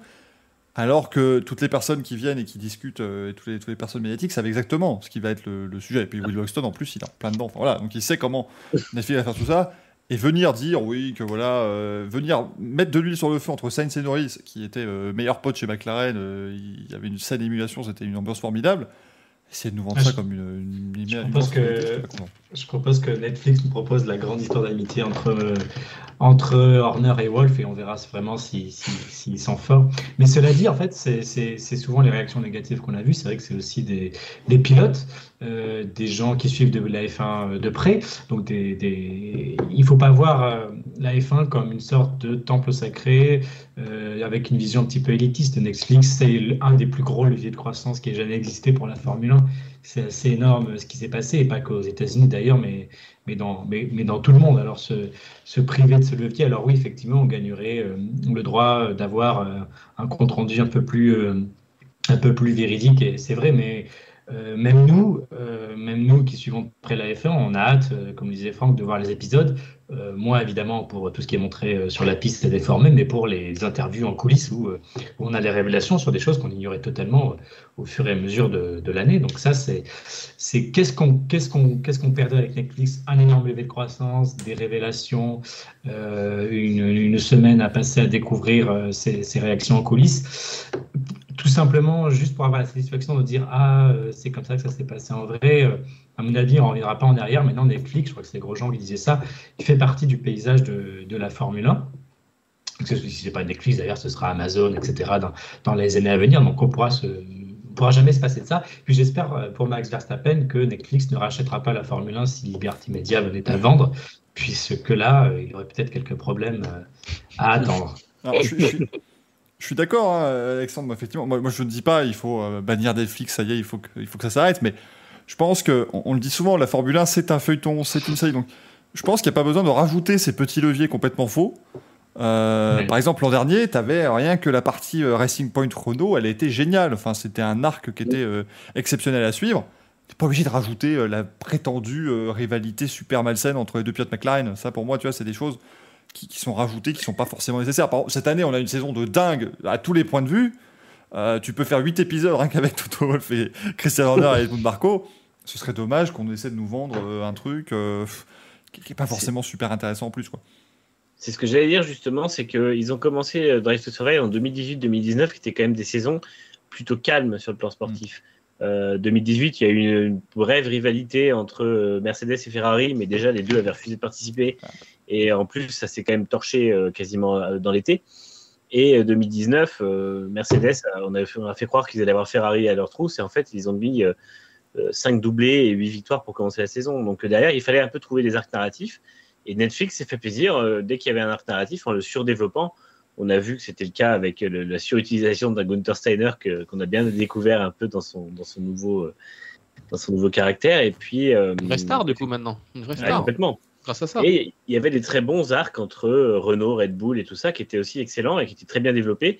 Finalement, avec des vraies scènes de paddock que personne n'avait vues pendant la saison. Donc, c'était hyper intéressant, en fait, de, de, découvrir ça. Et même dans la saison 3, il y avait aussi des images de paddock qui étaient, euh, qui étaient super intéressantes. Et on voit des belles images de F1 en piste, on voit des belles images de, de ce qu'est la préparation d'un Grand Prix par les équipes, etc. Et ça, je pense, c'est très intéressant. Après, c'est vrai que il faut espérer qu'en voyant ce que nous a offert la saison 2021, il se soit dit bon, bah là, effectivement, on a largement de quoi faire et on va essayer de mettre un peu en retrait cette espèce d'aspect hyper scénarisé en se disant bah, on a déjà le scénario parfait.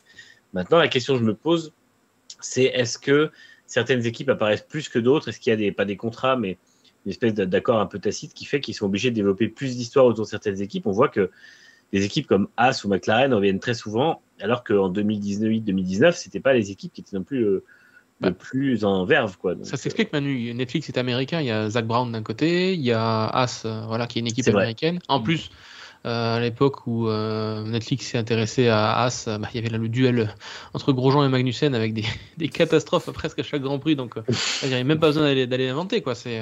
C'était, tout trouvé. Quoi. Donc, oui, moi je suis d'accord avec ce que dit Michael. Je suis d'accord avec toi. C'est que 2021 nous offre une saison tellement exceptionnelle qu'il n'y a pas besoin d'en rajouter. ils en rajoutent déjà eux-mêmes tellement. Voilà, maintenant, effectivement, si les portes sont, sont fermées pour aller filmer chez, chez, Red Bull comme chez Mercedes sur les Grands Prix où c'était un petit peu chaud, ou euh, ça sera plus compliqué, mais voilà, il faudra, se contenter, j'espère, d'un récit plus véridique, parce que la saison est de façon exceptionnelle. Après, je pense que il y a aussi le fait que c'est normal qu'il y ait des équipes plus développées que d'autres, sachant que Ferrari et Mercedes autorisent Netflix à un week-end par an, sur 22 euh, maintenant. Euh, donc forcément, bah, si vous faites 22 Grands Prix, il y a, un week-end vous êtes chez Ferrari, un week-end vous êtes chez Mercedes, bah, il reste encore 19 Grands Prix à remplir avec 8 équipes. Euh, il y en a forcément qui vont avoir 2, 3, 4 grands prix. Et donc forcément bah, ils vont pouvoir euh, ils doivent développer aussi avec la matière qu'ils ont euh, bien évidemment. Et, justement ça, bien. on en avait discuté avec Kevin Magnussen de Drive to Survive. Et il disait que c'est très bon quand même pour les équipes. C'est que Netflix vous ne les remarquez pas Mm. C'est-à-dire qu'ils font, les, cadreurs et toutes les personnes qui sont là font leur travail remarquablement bien, c'est-à-dire qu'on ne les voit pas du week-end. C'est pour ça qu'on a des images qui sont quand même extraordinaires et des moments de vie du paddock qu'on peut avoir nulle part ailleurs, parce que vraiment, euh, c'est pour ça que je me dis, par exemple, quand, quand Abid Bull dit un truc rigolo sur Horner en disant, bah voilà, il a plus de moteur et maintenant il a plus de pilote, genre de truc, moi au début je me suis dit, bah voilà, il fait ça, il tire les ficelles parce qu'il voit Netflix, il dit, eh, attends, vais faire I'm, gonna, I'm, gonna do, I'm gonna do the big thing and uh, I will be, I will be very, very happy. Et en fait, non, je pense qu'il voyait vraiment pas. Il ne vraiment pas voir les caméras et c'est vraiment des moments de vie comme ça, des tranches de vie du paddock qui sortent euh, euh, et qui sont assez, euh, assez incroyables. Et puis, je pense quand même que Netflix va pouvoir se rassurer. Il y a quand même eu, à mon avis, puisque le tournage est déjà bien avancé, Hey, il y a eu toute la préparation dans la villa des Saints, bien évidemment en Espagne, un hein, moment obligé, ça c'est extraordinaire. Si jamais vous voulez, hein, n'hésitez pas à demander un stage chez Netflix parce qu'il y a des vacances bien payées quand même du côté de Majorque. Donc, euh, faut pas. Euh, moi, j'ai hâte de voir le, barbecue qui aura été fait certainement. J'ai l'impression que c'est toujours le même épisode de, de saison. Ah, il y a un épisode de la préparation de Carlos Sainz avec toute sa, toute sa famille, tout le monde, et on fait des barbecues, des machins, on dit, ah, vous savez, il est à fond pour la saison, tout le temps. Ça marche, ça marche tellement bien que la MotoGP balançait son, son Drive to Survive, donc ça, ça, ça, prouve bien que la MotoGP avait quelque chose qui marchait du, du tonnerre, donc c'est, s'il fallait une preuve de plus du succès, euh, la voici. Ah, après, moi, pour, pour rebondir ce que tu as dit, Michael, sur le, fait qu'il y a beaucoup plus de Grands Prix que d'équipes, euh, je suis prêt à parier que maintenant, les sponsors qui signent avec les équipes de F1 sont prêts aussi à aller voir les équipes en leur disant, euh, par contre, essayer de faire 2, 3, 4 Grands Prix des épisodes parce que c'est comme aussi une sacrée valorisation du sponsor aussi. Hein, donc, euh, a priori, Mercedes en a fait deux cette année, hein, je crois, avec Netflix. Voilà.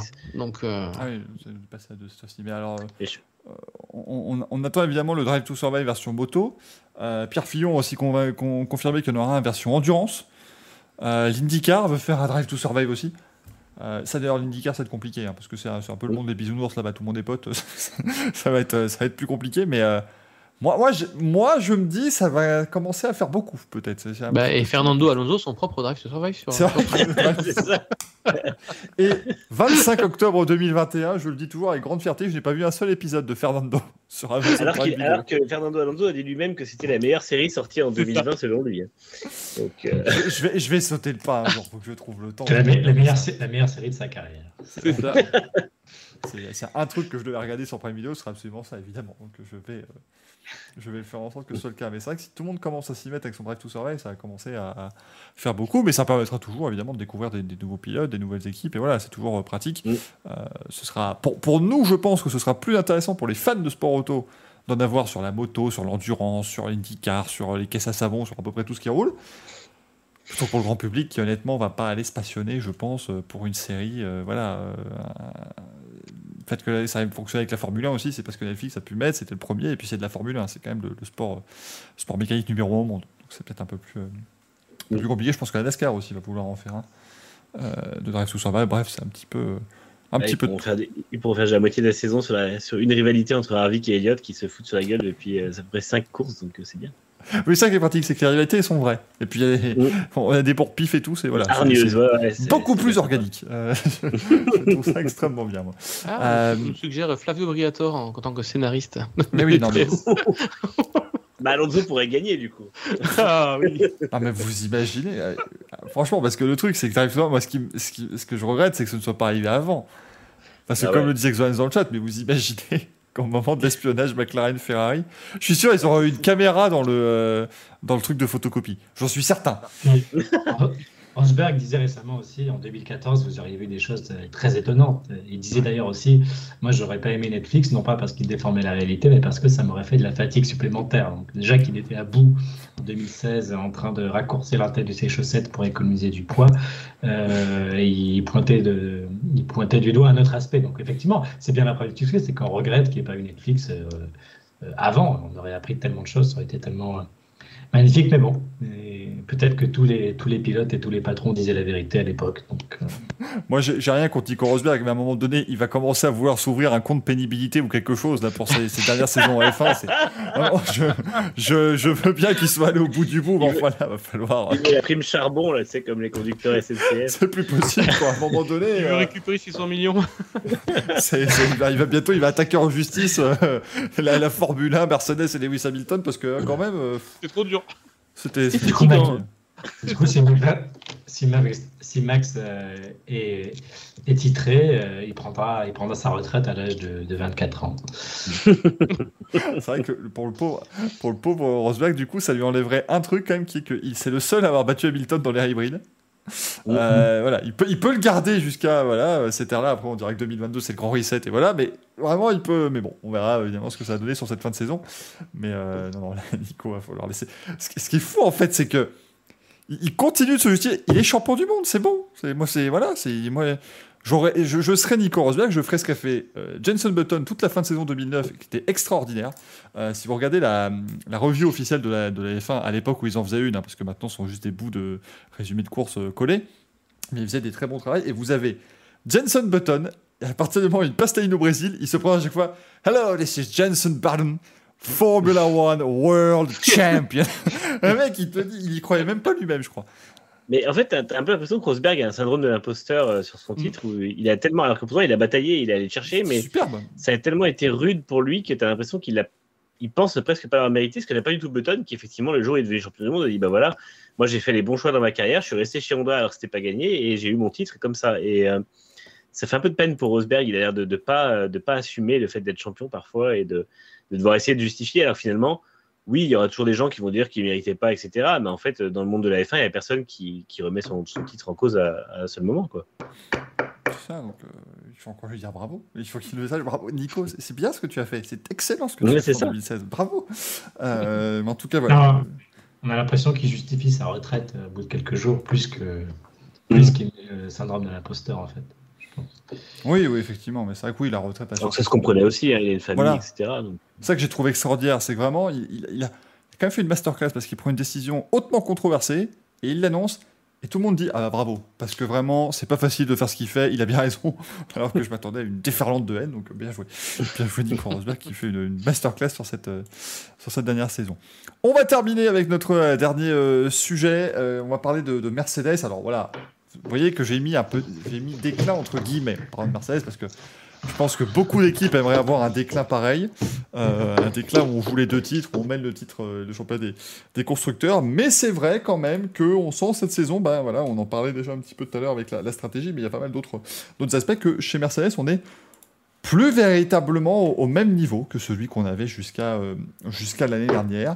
Euh, et, voilà, est-ce que est-ce qu'il y aurait des raisons selon vous? Alors, on, rappelle donc globalement Mercedes cette saison, bah, il y a quand même beaucoup moins de pole position. Verstappen enchaîne les pole positions quand même depuis pas mal de temps, alors qu'il avait eu beaucoup de difficultés à en avoir ne serait-ce qu'une euh, au début de sa carrière. on rappelle notamment le Mexique en 2018 où il devait faire la pole et il s'est fait battre par Ricardo, son, son équipier. donc voilà, Verstappen qui redevient le, roi des qualifs. On a des gros problèmes de fiabilité maintenant chez Mercedes. Valtteri Bottas, on ne compte plus le nombre de grands prix à partir dernier parce que bah, voilà, euh, il, se retrouve, il, se retrouve avec un nouveau moteur. Euh, à quoi est-ce que ça peut être dû pour toi, Franck, ce genre de, choses, ce genre de, performance un peu plus difficile, en tout cas, cette bataille plus importante au niveau du championnat Alors, moi, je vois deux, je vois deux choses. Je vois euh, déjà de l'honnêteté de la part de Toto Wolf et de son équipe technique qui a dit euh, dès le début de la saison que c'était vraiment cap sur 2022 et qu'on consacrait le moins de budget possible à 2021 ou en termes de développement. Donc du coup, on essaie un petit peu de pousser à bout euh, tout ce qu'on tout ce qui existe, y compris les moteurs. Donc c'est, je pense que c'est, on s'est peut-être dit aussi Déjà, bah, on a, sous-estimé hum, le changement de réglementation, enfin le fond plat, voilà, le fond plat coupé à l'arrière, donc euh, voilà, qui a vraiment énormément favorisé Red Bull et défavorisé Mercedes. Euh, donc voilà, déjà là, je pense que c'était une, petite claque euh, qui a été prise sur après les essais hivernaux et, et, les premières, courses. On s'est rendu compte effectivement, bah voilà, ça avait rééquilibré totalement les forces en présence entre Mercedes et Red Bull ce qui a du coup contraint l'équipe bah, voilà, à aller piocher dans leur, retranchement parce que euh, aller aux limites de ce qu'on sait faire au niveau du moteur pour compenser des, problèmes de châssis. Euh, ça veut aussi dire développer euh, un peu plus, euh, un peu plus le, moteur que, prévu. Donc ça veut dire le pousser à des régimes où il n'était pas habitué en moyenne à tourner aussi vite, aussi longtemps. Voilà, moi je pense pas qu'il soit sur un mode de, un déclin en termes de développement. Je pense surtout qu'ils sont poussés effectivement dans les cordes. Ils, sont, obligés d'aller chercher les, différentes, le, moteur, c'est effectivement le syndrome, la maladie, on va dire, la, plus visible, puisque voilà, on, a trois moteurs en quatre courses pour Bottas. Euh, ça veut dire oui, effectivement, il y a vraiment un problème. Au début, on se disait non, bon, bah, il teste les limites pour voir effectivement qu'on peut pousser le moteur pour les euh, voilà, jusqu'à ce que ça, casse ou pas. Euh, là, on commence à envisager comme de mettre un nouveau moteur à Lewis avant la fin de la saison. Donc, ça veut dire une nouvelle pénalité de 5 places sur la grille, parce que c'est que 5 places pour le moteur thermique à un moment ou un autre. Donc, euh, donc ça veut dire qu'on est vraiment à la limite de ce qu'on sait faire chez Mercedes. Alors peut-être qu'il y a aussi un problème de conception euh, sur ce V6 version 2021. Euh, la question a été posée à Toto Wolf pendant le week-end. est-ce que c'est, est-ce qu'il paye, commence à payer effectivement le départ d'Andy Cowell l'année dernière? Effectivement, bah voilà, qui sont un petit peu le départ d'Andy Cowell, le départ de plusieurs employés du côté de chez Red Bull aussi. C'est, c'est, compliqué. C'est, compliqué de, de, dire où se situe le, le problème.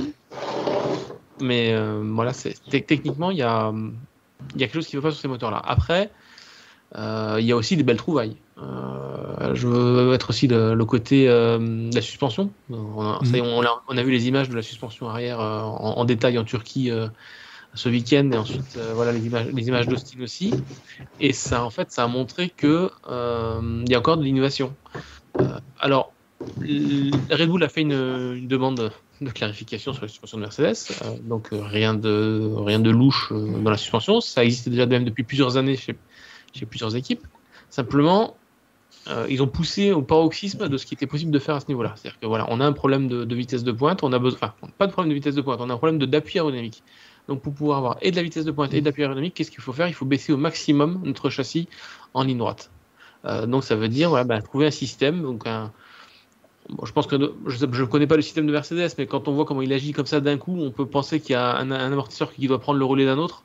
au moment où il y a une force qui s'exerce, on doit pouvoir aussi pouvoir le bloquer, c'est-à-dire ne pas, que ça agisse en virage, mais que ça agisse qu'en ligne droite, c'est-à-dire que si les, que les forces soient égales euh, côté gauche et côté droit, donc ça veut dire qu'on est en ligne droite, donc ça veut dire qu'effectivement, hop, on passe sur une suspension un peu plus molle, entre guillemets, pour tasser l'arrière. Donc ouais, aussi cette, partie voilà, qui a, a, été travaillée, donc qui permet effectivement à Mercedes de, reprendre un peu, de, un peu du poil de la bête sur cette fin de saison. Maintenant, voilà, est-ce qu'ils sont sur un déclin? Je pense pas qu'on puisse parler de déclin, je pense juste qu'on doit parler de, bah, de, de, choix qui ont été faits, et puis Mercedes reste absolument focalisé à fond sur, sur 2022. Donc euh, moi j'ai hâte de voir en 2022 où se trouvera Red Bull. Effectivement, c'est la grande question. On est peut-être plus sur une fin de cycle, peut-être, hein, chez, chez Mercedes. C'est ce que, j'allais dire, ouais. Vas-y, Manu. J'allais dire fin de cycle parce que on voit qu'il y a un nouveau pilote qui arrive l'an prochain, un nouveau règlement, euh, il y a des départs qui se font dans l'organigramme, et au final, on voit que l'équipe euh, bah, se réinvente un peu. Et puis, euh, c'est ce qu'ils ont, euh, c'est ce qu'ils ont dû faire tout le temps, chaque année, et qu'ils ont réussi à faire parce qu'ils avaient un peu un matelas d'avance. Et finalement, ils arrivaient toujours à être là. Ils ont réussi à se réinventer à des moments où ils avaient commencé à se faire un peu rattraper. Mais là, il y a un vrai, il y a tout qui est nouveau pour eux. Et à la fois, ils sont obligés de lutter contre Red Bull qui est plus proche que jamais. Et je pense que ça crée une dynamique qui, n'était pas encore euh, connue dans l'équipe, en fait, puisque depuis qu'ils dominent, ils n'ont pas eu autant de choses à gérer. Euh, là, il y a quand même donc, le nouveau règlement, le plafond budgétaire, Red Bull qui est à leur trousse. Euh, et ça fait beaucoup à gérer. Et je pense qu'effectivement, ça les a un peu plus mis dans le. J'allais dire en difficulté, mais encore une fois, il y a tellement d'équipes qui aimeraient être à leur niveau que difficulté me paraît être un gros euh, concept. Je pense plutôt juste en délicatesse en fait avec euh, le, les, priorités à trouver. Euh, pas que Wolf montre ses limites, mais je pense que bah oui, il a peut-être plus de mal à superviser ce qui se passe sur tous les départements parce que justement déjà le département châssis prend un temps et une place énorme du fait de la nouvelle réglementation et effectivement je crois que a ce côté un peu fin de cycle où ils veulent directement le mieux possible rebondir l'an prochain pour euh, pour faire cette transition et, euh, et bah, ça se, je pense que ça se voit cette année. Ça ne veut pas dire que l'an prochain ça se verra. Et puis il y a quelque chose, je pense qu'il faut mentionner, c'est des budgets plafonnés. Mercedes était la plus grosse euh, équipe du plateau. Ils ont dû compresser euh, toute, toute leur structure, toute leur euh, enlever les ingénieurs aussi, les mettre ailleurs. Alors certes, les, budgets moteurs sont pas plafonnés, mais au niveau châssis, ça fait partie de cette équation euh, des choix pour l'an prochain. On peut plus travailler chez Mercedes euh, deux saisons vraiment en même temps comme on le faisait avant. Et donc je pense que on sous-estime peut-être encore tout l'impact des budgets plafonnés sur sur la F1. Ça a tendance à rapprocher les performances des équipes. Et quand en plus vous avez un règlement qui rapproche naturellement Red Bull et Mercedes, euh, moi, je pense plutôt que Mercedes, au lieu d'être sur le déclin, limite euh, plus euh, les dégâts qu'on pourrait le penser, parce qu'il n'y a qu'à voir où est Aston Martin en ce moment, avec euh, le même châssis, euh, avec l'année N-1 de, de, Mercedes, Aston est plus lente que Alfa Romeo, et au contraire, on a vu Mercedes apporter des évolutions qui ont très très bien fonctionné à Silverstone pour, pour repartir de l'avant. Donc, à mon avis, c'est pas c'est pas Mercedes qui a baissé, c'est la F1 qui a baissé Mercedes avec tous les changements de, de règlement. Et il faudra voir ce que ça donne l'an prochain. Peut-être qu'ils vont tout défoncer. Je ne sais pas. C'est vrai que ces budgets plafonnés sont extrêmement importants. Et comme on rappelle, il y a deux semaines, Julien Febro ici nous avait dit que dans, le paddock, globalement, on est tous d'accord sur le fait qu'il y a des équipes qui dépassent pour l'instant les prévisions. De ce budget, on peut imaginer que Mercedes en fait peut-être partie. Hein, effectivement, ça ne va pas être très simple euh, de, de, de, devoir gérer des dépenses, enfin de devoir euh, baisser quasiment. Enfin, ils étaient quand même sur un bon 30% de moins hein, qu'ils devaient faire, parce que quand on était à plus de 300 même millions, plus. Euh, même plus, hein, c'était quasiment, ils devaient quasiment baisser de moitié hein, euh, leur, ouais, leur, leurs dépenses. Donc euh, c'était c'était pas. merci à Dick Nick pour, pour l'abonnement avec Prime, mais c'est donc pas, pas simple, hein, très clairement, pour, pour Mercedes. Euh... Ce sera réglé pour Mercedes s'ils ne sont pas champions du monde, il n'y aura pas de bonus, il n'y aura pas de prime, le salaire décembre ne sera pas payé. On reviendra dans les clous. oh, le je mettrais juste un, bémol sur Aston Martin, parce que je pense qu'Aston Martin, le problème, c'est qu'ils ont pris le concept de Mercedes l'an dernier, mais euh, ils ont fait eux-mêmes des évolutions sur cette voiture cette année. Et en fait, bah, ils, ont pas, ils avaient oublié un seul truc, c'est que c'est une voiture qu'ils ne connaissent pas. Et je pense que les évolutions qu'ils ont amenées et les choses qu'ils ont changées sur cette voiture ne fonctionnent pas parce qu'ils n'ont pas la connaissance de châssis qui est quand même. Chez Mercedes, c'est une évolution, en fait, tout est une évolution du concept de 2017, qui est un concept qu'ils auront euh, usé et, euh, et, et vraiment euh, utilisé au maximum avec euh, l'ajout du DAS, avec des suspensions différentes, avec un affinage de, de l'aéro. Enfin, il y a vraiment quelque chose de très impressionnant sur l'évolution de la Mercedes depuis 2017. Aston Martin, ils ont acheté le châssis, à peu de choses près, acheté le concept, et ils ont fait une voiture qui était très bonne parce que forcément, en 2020, ils avaient la copie conforme de la Mercedes de 2019, qui était une machine, euh, machine de guerre. Et là, bah, qu'ils ont dû faire eux-mêmes des évolutions et adapter un nouveau concept aéro sur les voitures qui, en fait, n'avaient pas de connaissances. Et ben, je pense qu'ils se sont rendus compte que c'était pas si facile que ça. Et d'ailleurs, ça les aura sûrement calmés sur le modèle, justement, on achète des pièces et puis on, on essaie d'acheter le maximum parce que finalement, je pense qu'ils voient la, limite qui est que quand on ne connaît pas une voiture, on ne peut pas la développer et l'adapter à quelque chose de nouveau. Et je pense que ça, leur a fait beaucoup, beaucoup de mal cette année. C'est pour ça que Haas euh, n'arrivait pas non plus à faire évoluer la Ferrari. Alors, ils ont décidé de directement confier le développement de la Haas aux ingénieurs Ferrari, Maranello. Et c'est pour ça que là, on n'y arrive pas. C'est pour ça qu'elle n'évolue pas depuis 2018.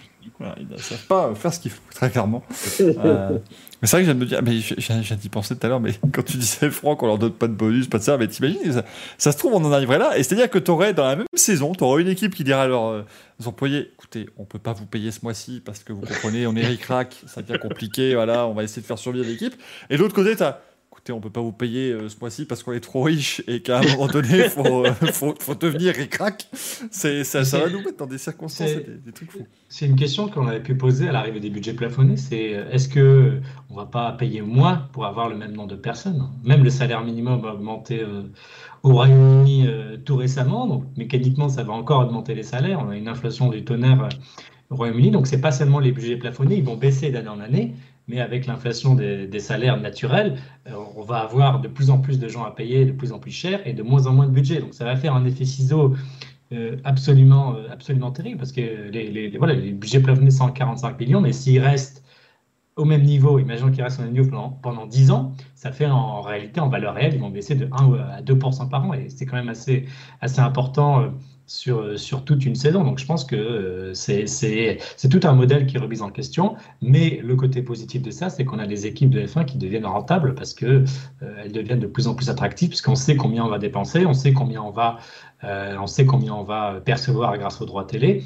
Et c'est ce qui fait maintenant des équipes de F1 des, business prévisibles et rentables, alors qu'auparavant, euh, il fallait dépenser le plus possible, absolument le plus possible. C'était une course aux armements sans fin. Aujourd'hui, les, équipes de F1 sont des, sont, des, sont des franchises très très rentables. On a vu Zach Brown qui disait euh, une équipe de F1, ça va, ça va valoir un milliard d'euros, un milliard de dollars euh, ces prochaines années. Alors on comprend mieux pourquoi euh, Sauber ne veut pas vendre Andretti, à Andretti pour 600 millions. 600 millions, ça paraît beaucoup, mais euh, finalement, c'est que, c'est que 4-5 années de budget plafonné, c'est pas énorme. donc, donc c'est une terrible nouvelle pour, pour la compétitivité de Mercedes, mais à mon avis, c'est, l'idée la plus saine qui soit pour la F1. On verra en tout cas évidemment ce qu'il en sera. Après, vous pourrez nous ressortir cette image avec l'équipe allemande sur le déclin quand Hamilton aura fêté son huitième titre et que, Mercedes aura fait pareil, hein, bien évidemment. Ça n'hésitez pas. Il fêtera le 9 fin 2022 surtout. Oh. qui va partir le Drive Forten qui sera incroyable pour 2023. Euh, euh, s'il pouvait éviter de battre Alonso de justesse l'an prochain, ça m'arrangerait. Merci. Après, bon, faut encore qu'Alpine joue le titre. Ça, c'est pas, euh, c'est pas encore gagné non plus, mais ce serait. Ça s'ajouterait à la collection de titres d'Alonso manqués pour moins de 3 points, c'est bien. Ouais, mais c'est ça qui est fou, parce que imaginez s'il si, si, montait quelque chose sur, son, sur son étagère, sur son. Comment dire, sur, sa cheminée, avec, vous voyez, rentrer. Et là, voilà, c'est tous les titres que j'ai failli gagner. Bah, il y a pas mal de trucs, à mon avis. sur, Bon, on va dire qu'ils Mercedes fait une suspension arrière flexible, voilà, ça. Voilà, il, peut aller, il peut prendre l'armoire de, Sterling Moss, je pense qu'elle est disponible. Hein. Elles contiennent autant d'air toutes les deux, niveau, niveau euh, maintenant, évidemment, ça devient bien. Regardez-moi ça, mais il respecte pas Sterling Moss, un des plus grands pilotes de tous les temps, mais c'est un scandale. Évidemment que si, les amis, ne, vous en faites pas. Mais euh, non, non, c'est vrai que le pauvre Fernand, il, va, il va dire Mais tout le monde le savait, mais j'étais le premier à le dire, moi, que la, la suspension arrière, elle bougeait euh, sur cette Mercedes. mais ils ont attendu les États-Unis pour s'en rendre compte, c'est incroyable. Ça se trouve, c'est ce qui se dit. Mais bon, là, comme il est très loin, je pense que les, Mercedes, c'est très loin ses préoccupations. Actuellement, il va, essayer de remonter avec Alpine et on leur souhaite évidemment le meilleur. Si tout le monde pouvait. Après, voilà, c'est pas non plus l'école des fans, tout le monde pourra pas se battre pour le titre l'an prochain. Il y aura forcément les derniers. Euh, ça, on verra dans, quelques mois maintenant euh, de qui il s'agira. Mais, euh, Surtout qu'on annonce. Ouais, surtout qu'on annonce des, des, F1 2022 qui, sont qui seraient finalement qu'à une demi-seconde des F1 actuels. Donc ça veut dire. Ouais, mais ça, moi, ça me rend. C'est-à-dire que je comprends pas. Parce que, donc, il y a eu cette fameuse. Alors, pour l'instant, ça reste stade de rumeur. Enfin, voilà, c'est qu'ils font des modélisations de plus en plus précises et quand ça dire une demi-seconde. On a Perez qui a roulé dans le simulateur et qui a dit que c'est. Euh, globalement une catastrophe à piloter entre guillemets parce que ben, justement ils sentent que c'est pas du tout la même chose que 2021. Je sais pas comment ils vont nous les faire être. Ils vont aller à 400 en ligne droite, ça va être quoi le, truc? Moi je suis. euh, moi, ce qui me fait peur, c'est que la F1 disait oui, oui, là, on a un bon concept pour ralentir de 2 à 3 secondes et tout ça. Et en même temps, ils nous disent on a un bon concept pour améliorer les dépassements. Donc, s'ils ont autant réussi que l'aspect dépassement que l'aspect ralentissement de la voiture, on va pas forcément vivre une saison 2022 qui sera euh, à la hauteur des promesses. Mais bon. Bon, bah, on Après, je pense que- je pense- 2021, hein. Non, mais je, je pense que l'effet de sol fera quand même son, son boulot sur le, sur le côté euh, dépassement. Mais c'est vrai que, euh, par contre, on risque d'avoir, après quelques mois de développement, des F1 qui seront du coup les plus rapides de l'histoire euh, et euh, en tout début de cycle. Donc, ça reste, que- ça reste euh, pas forcément une bonne nouvelle parce que c'est pareil sur l'aspect sécuritaire aussi, mine de rien, ça fera des voitures qui iront beaucoup trop vite euh, potentiellement. Et là, Nolak nous dit pas tant 400 en ligne droite, mais une bonne petite augmentation des vitesses dans les virages rapides, ce serait pas étonnant. Bah, Enfin, d'accord, mais enfin, mon cop, s'il passe à fond déjà, c'est-à-dire Normalement, donné- Normalement, justement, il y aura moins de vitesse en virage, puisque l'appui, l'effet de sol fait quand même génère moins de, enfin, générera moins d'appui que ces ailerons énormes qu'ils ont actuellement. Donc, c'est plutôt normalement moins de traînée qu'elles génèrent les voitures. Donc, ils doivent Mm. aller plus vite en ligne droite. Et normalement, justement, ça doit faire des zones de freinage plus longues, puisqu'ils arriveront plus vite et passeront moins vite en virage. Donc, c'est c'est là où c'est le, le but, c'est que ce soit le, le- la différence face au freinage qui seront normalement plus importants. Mais après, euh, à voir ce que les équipes vont trouver et à voir quelles zones grises auront laissé quand même les, les directeurs techniques de, de la F1. Ça dépendra beaucoup des pneus aussi. Je pense que Bien sûr. ce sont les pneus qui, que d'habitude vont, vont dicter aussi, euh, Aussi. la fenêtre de performance de, de ces voitures avec des 18 pouces qui sont totalement nouveaux. Pirelli qui, qui doit être plutôt conservateur, je pense, en plus pour, pour cette première année. Donc, euh, ça voilà. Si on met que des pneus pas C1, mais des, des pneus C moins 27, là, elles, iront moins vite. Euh, pour être honnête, moi j'étais très surpris en voyant ce, tout ce qui se disait avec les, les- la, deux, enfin, les, la demi-seconde de moi. Je, moi, moi j'ai du mal à voir vraiment comment ça peut. euh, Ça, ça Ça vient de Simons quand même. Hein. Ça, ça- il avoue de lui-même que, euh, voilà, que ça va plus vite que prévu. Donc, euh, Après, et, et les pneus Pirelli seraient aussi meilleurs que prévu aussi. Ce qui joue aussi Ouais. dans, la- dans les prévisions. Après, il y a une autre option, c'est que la F1 bosse sur ses concepts depuis deux ans. Donc, le niveau qu'ils ont eux avec leurs concepts est peut-être très éloigné de ce que les équipes ont actuellement. C'est pas impossible que. euh, euh, on rappelle qu'ils ont fait, je sais plus, enfin, il y a plusieurs dizaines de, concepts qui sont sortis des bureaux d'études de la F1 sur l'idée de la voiture 2022, alors que les équipes ont commencé euh, à bosser dessus au plus tôt euh, en janvier 2021. Donc, c'est pas impossible que les équipes soient pas encore au même niveau de développement, ce qui expliquerait effectivement les premiers retours des pilotes qui sont pour l'instant euh, qui parlent pour l'instant de voitures qui sont difficiles à piloter et qui sont plus lentes. Ah, peut-être que c'est parce que Simons travaille avec Codemasters, non Peut-être. Pour simulation. C'est ça. Ils ont un simulateur dernier cri, mais c'est la fin 2021. Ils ont pas remarqué. Ont- Donc euh, voilà, c'est- extrêmement peu réaliste finalement. C'est Les images sont magnifiques, hein On s'y croirait. S'y c'est peut-être le souci. Euh, bon, en tout cas, c'est euh, la Ouais. fin de cette émission, euh, Ouais, messieurs. on a dit Grassi, pardon, on a digressé. On a Dit on a- on n'a pas encore dit Grassi. On va, euh, si un jour on a Lucas dit Grassi, là on va battre les 50 000 viewers évidemment. Euh, tremble popcorn. Bah, en tout cas, j'espère que ça vous a plu. Euh, cette émission, bien évidemment, sur retour sur le Grand Prix des États-Unis, sur un petit peu tout ce qui a ajoute- agité évidemment le monde de la Formule 1. On revient la semaine prochaine, on revient mardi. Donc maintenant, on va s'installer le mardi. Voilà, rassurez-vous, on va se réinstaller euh, complètement le mardi. Donc euh, mardi prochain, 20h30, et on aura plein de choses à dire, ça on n'en doute pas, parce que pourra vous faire le 14e, euh, le 14e chapitre du feuilleton avec Alfa Romeo, parce que déjà, on, nous a fait 8 chapitres à peu près sur les pilotes pour l'an prochain. On va entamer le 6 chapitre avec Andretti, où ça commence à sentir euh, un petit peu moins bon.